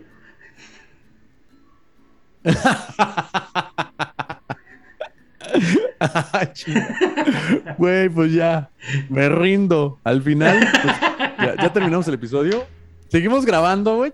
Ya vamos a terminar. Sí, güey, seguimos grabando. Es el, es el episodio más X de nuestra historia. Super X random. Ahora sí, güey, no son preguntas random, sino bueno, nueva sección. Temas random.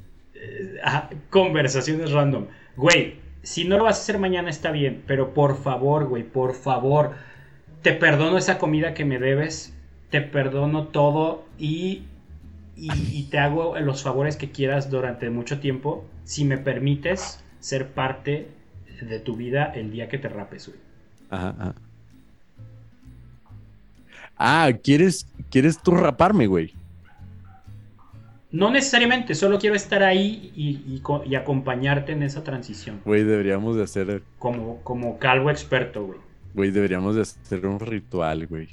Hay que conseguir otro pelón. Güey, deberíamos... Necesitamos dos, güey. Siempre en un ritual Hay que, ir ser como tres, güey.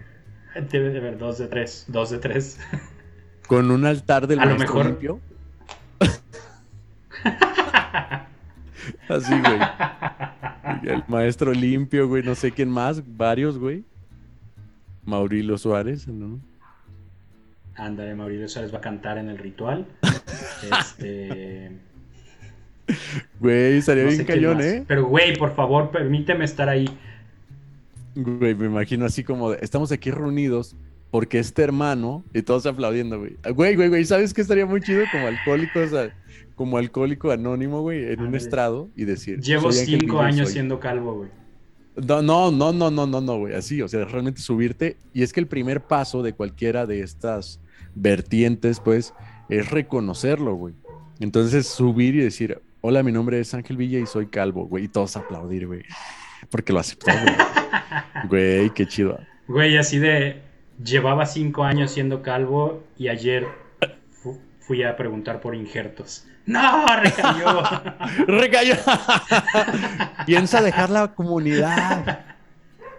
Ajá, piensa volver a tener cabello. letreros así pegados un día a la vez. Un día a la vez, güey, un pelo a la vez, güey. Estaría un cabello a la vez. y, leer letreros así, güey, como de el, en el no busques la felicidad en un copete, güey. Ah, güey, estaría bien cañón. y la foto de Peña Nieto.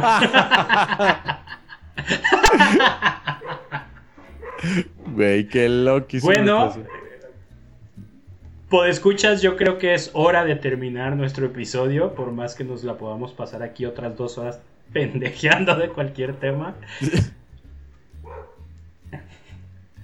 Ángel, ¿alguna conclusión que quieras compartir de todo este tema? Cabello, matrimonio, parejas. Mira, los puntos que podemos resaltar son, lo voy a decir en ese, en ese orden, rastrillo, confianza y, animarse, no tenerle miedo a, este paso tan importante que es el matrimonio. Ah, creí que ibas a decir la calvicie. Sí, güey, también es bien triste, güey. Es un duelo, güey. Animarse, no tenerle miedo a este paso. es bien feo verte en televisión y darte cuenta de que ya se le ve el chicle a la paleta, güey, indiscutiblemente, güey. sí, güey, es como. Güey, voy a ah, tratar ah. de. Voy a tratar de aterrizar algunas conclusiones que apliquen para ambas realidades en las que tú estás. Primero, no, no te mantengas en la postura de, en la que crees que realmente lo que tienes es lo mejor que vas a tener. Disposición al cambio. Ábrete y, está, y ten disposición a que lo que tienes puede ser mejor. Lo que tienes no, no es tu mejor versión, ¿no? Tanto para el matrimonio como para la calvicie. Güey, qué chido es ser levantarse y no preguntarse cómo te vas a peinar, güey. O sea, así directo, güey, cómo va. Claro, güey. Es lo mejor de lo mejor. Si hasta a mí, no sé si te has sentido como bastante ocupado, que piensas, no manches, güey, qué ganas de, no tener esta necesidad de comer o ir al baño. Quieres ser productivo todo el tiempo, güey. Ha de ser una maravilla. Ni modo, mano, pues ya llegó el tiempo, llegó el momento, llegó. Pero bueno, no estoy diciendo que mañana voy a rapar. Lo voy a pensar. Voy a hablar a pelones anónimos. Encabezado por ti. Ajá. Güey, todo nuestro apoyo. Todo nuestro apoyo. Venga. Si te rapas, podemos hacer un evento, algo para conmemorarlo. Un, un giveaway del podcast. Un mechón mío, güey. Una reliquia de primer grado. Es primer grado, ¿no? Es un mechoncito mío, güey. Es un mechoncito mío. lo pones en un moñito y lo, lo pones así en, en sí, un cristal en mi no, man, no, man, En fin, ya estamos, estamos desvariando. Oigan, gente, gracias por habernos escuchado, eh, la verdad. Gracias. Quien llegó hasta aquí, quien llegó hasta aquí, le, le doy todo el derecho de volar. Es fan, es fan. Todo. Bien. Corroboro eso. Quien escuchó esto le doy el derecho de burlarse de Ángel. Bueno, pues por escuchas, como, como podrán escuchar, esto sucede cuando dejamos de vernos por dos o tres semanas, Ángel y yo hay que ponernos al corriente del chisme y de las inquietudes que traemos en cabeza y corazón, literalmente. Y bueno, pues Ángel, un placer volver a grabar contigo. Queda pendiente el programa que íbamos a grabar hoy, que era de otro tema, de otras cosas, pero ya grabaremos en otro día. Por escuchar, muchísimas gracias. Ya saben, nos encuentran en todos lados: Spotify, iTunes, eh, YouTube, todos, todos lados. Déjenos comentarios, déjenos estrellitas, déjenos ahí, porfas, en redes sociales. Eh, interactúen, eso nos ayuda muchísimo a crecer como proyecto. Y pues nada, si tienen algo, si aprendieron algo de este episodio, por favor coméntenlo en las redes sociales, díganos gracias porque ahora yo voy a tratar así a mi pareja, gracias porque ya me estoy preparando para el matrimonio, gracias, yo ya me rapé hoy, lo que hayan aprendido, compártanlo por favor, compártanlo, estaremos encantados de leerlos y de comentarles. Ángel, muchísimas gracias. Gracias Manu Castel. Nos vemos, chao.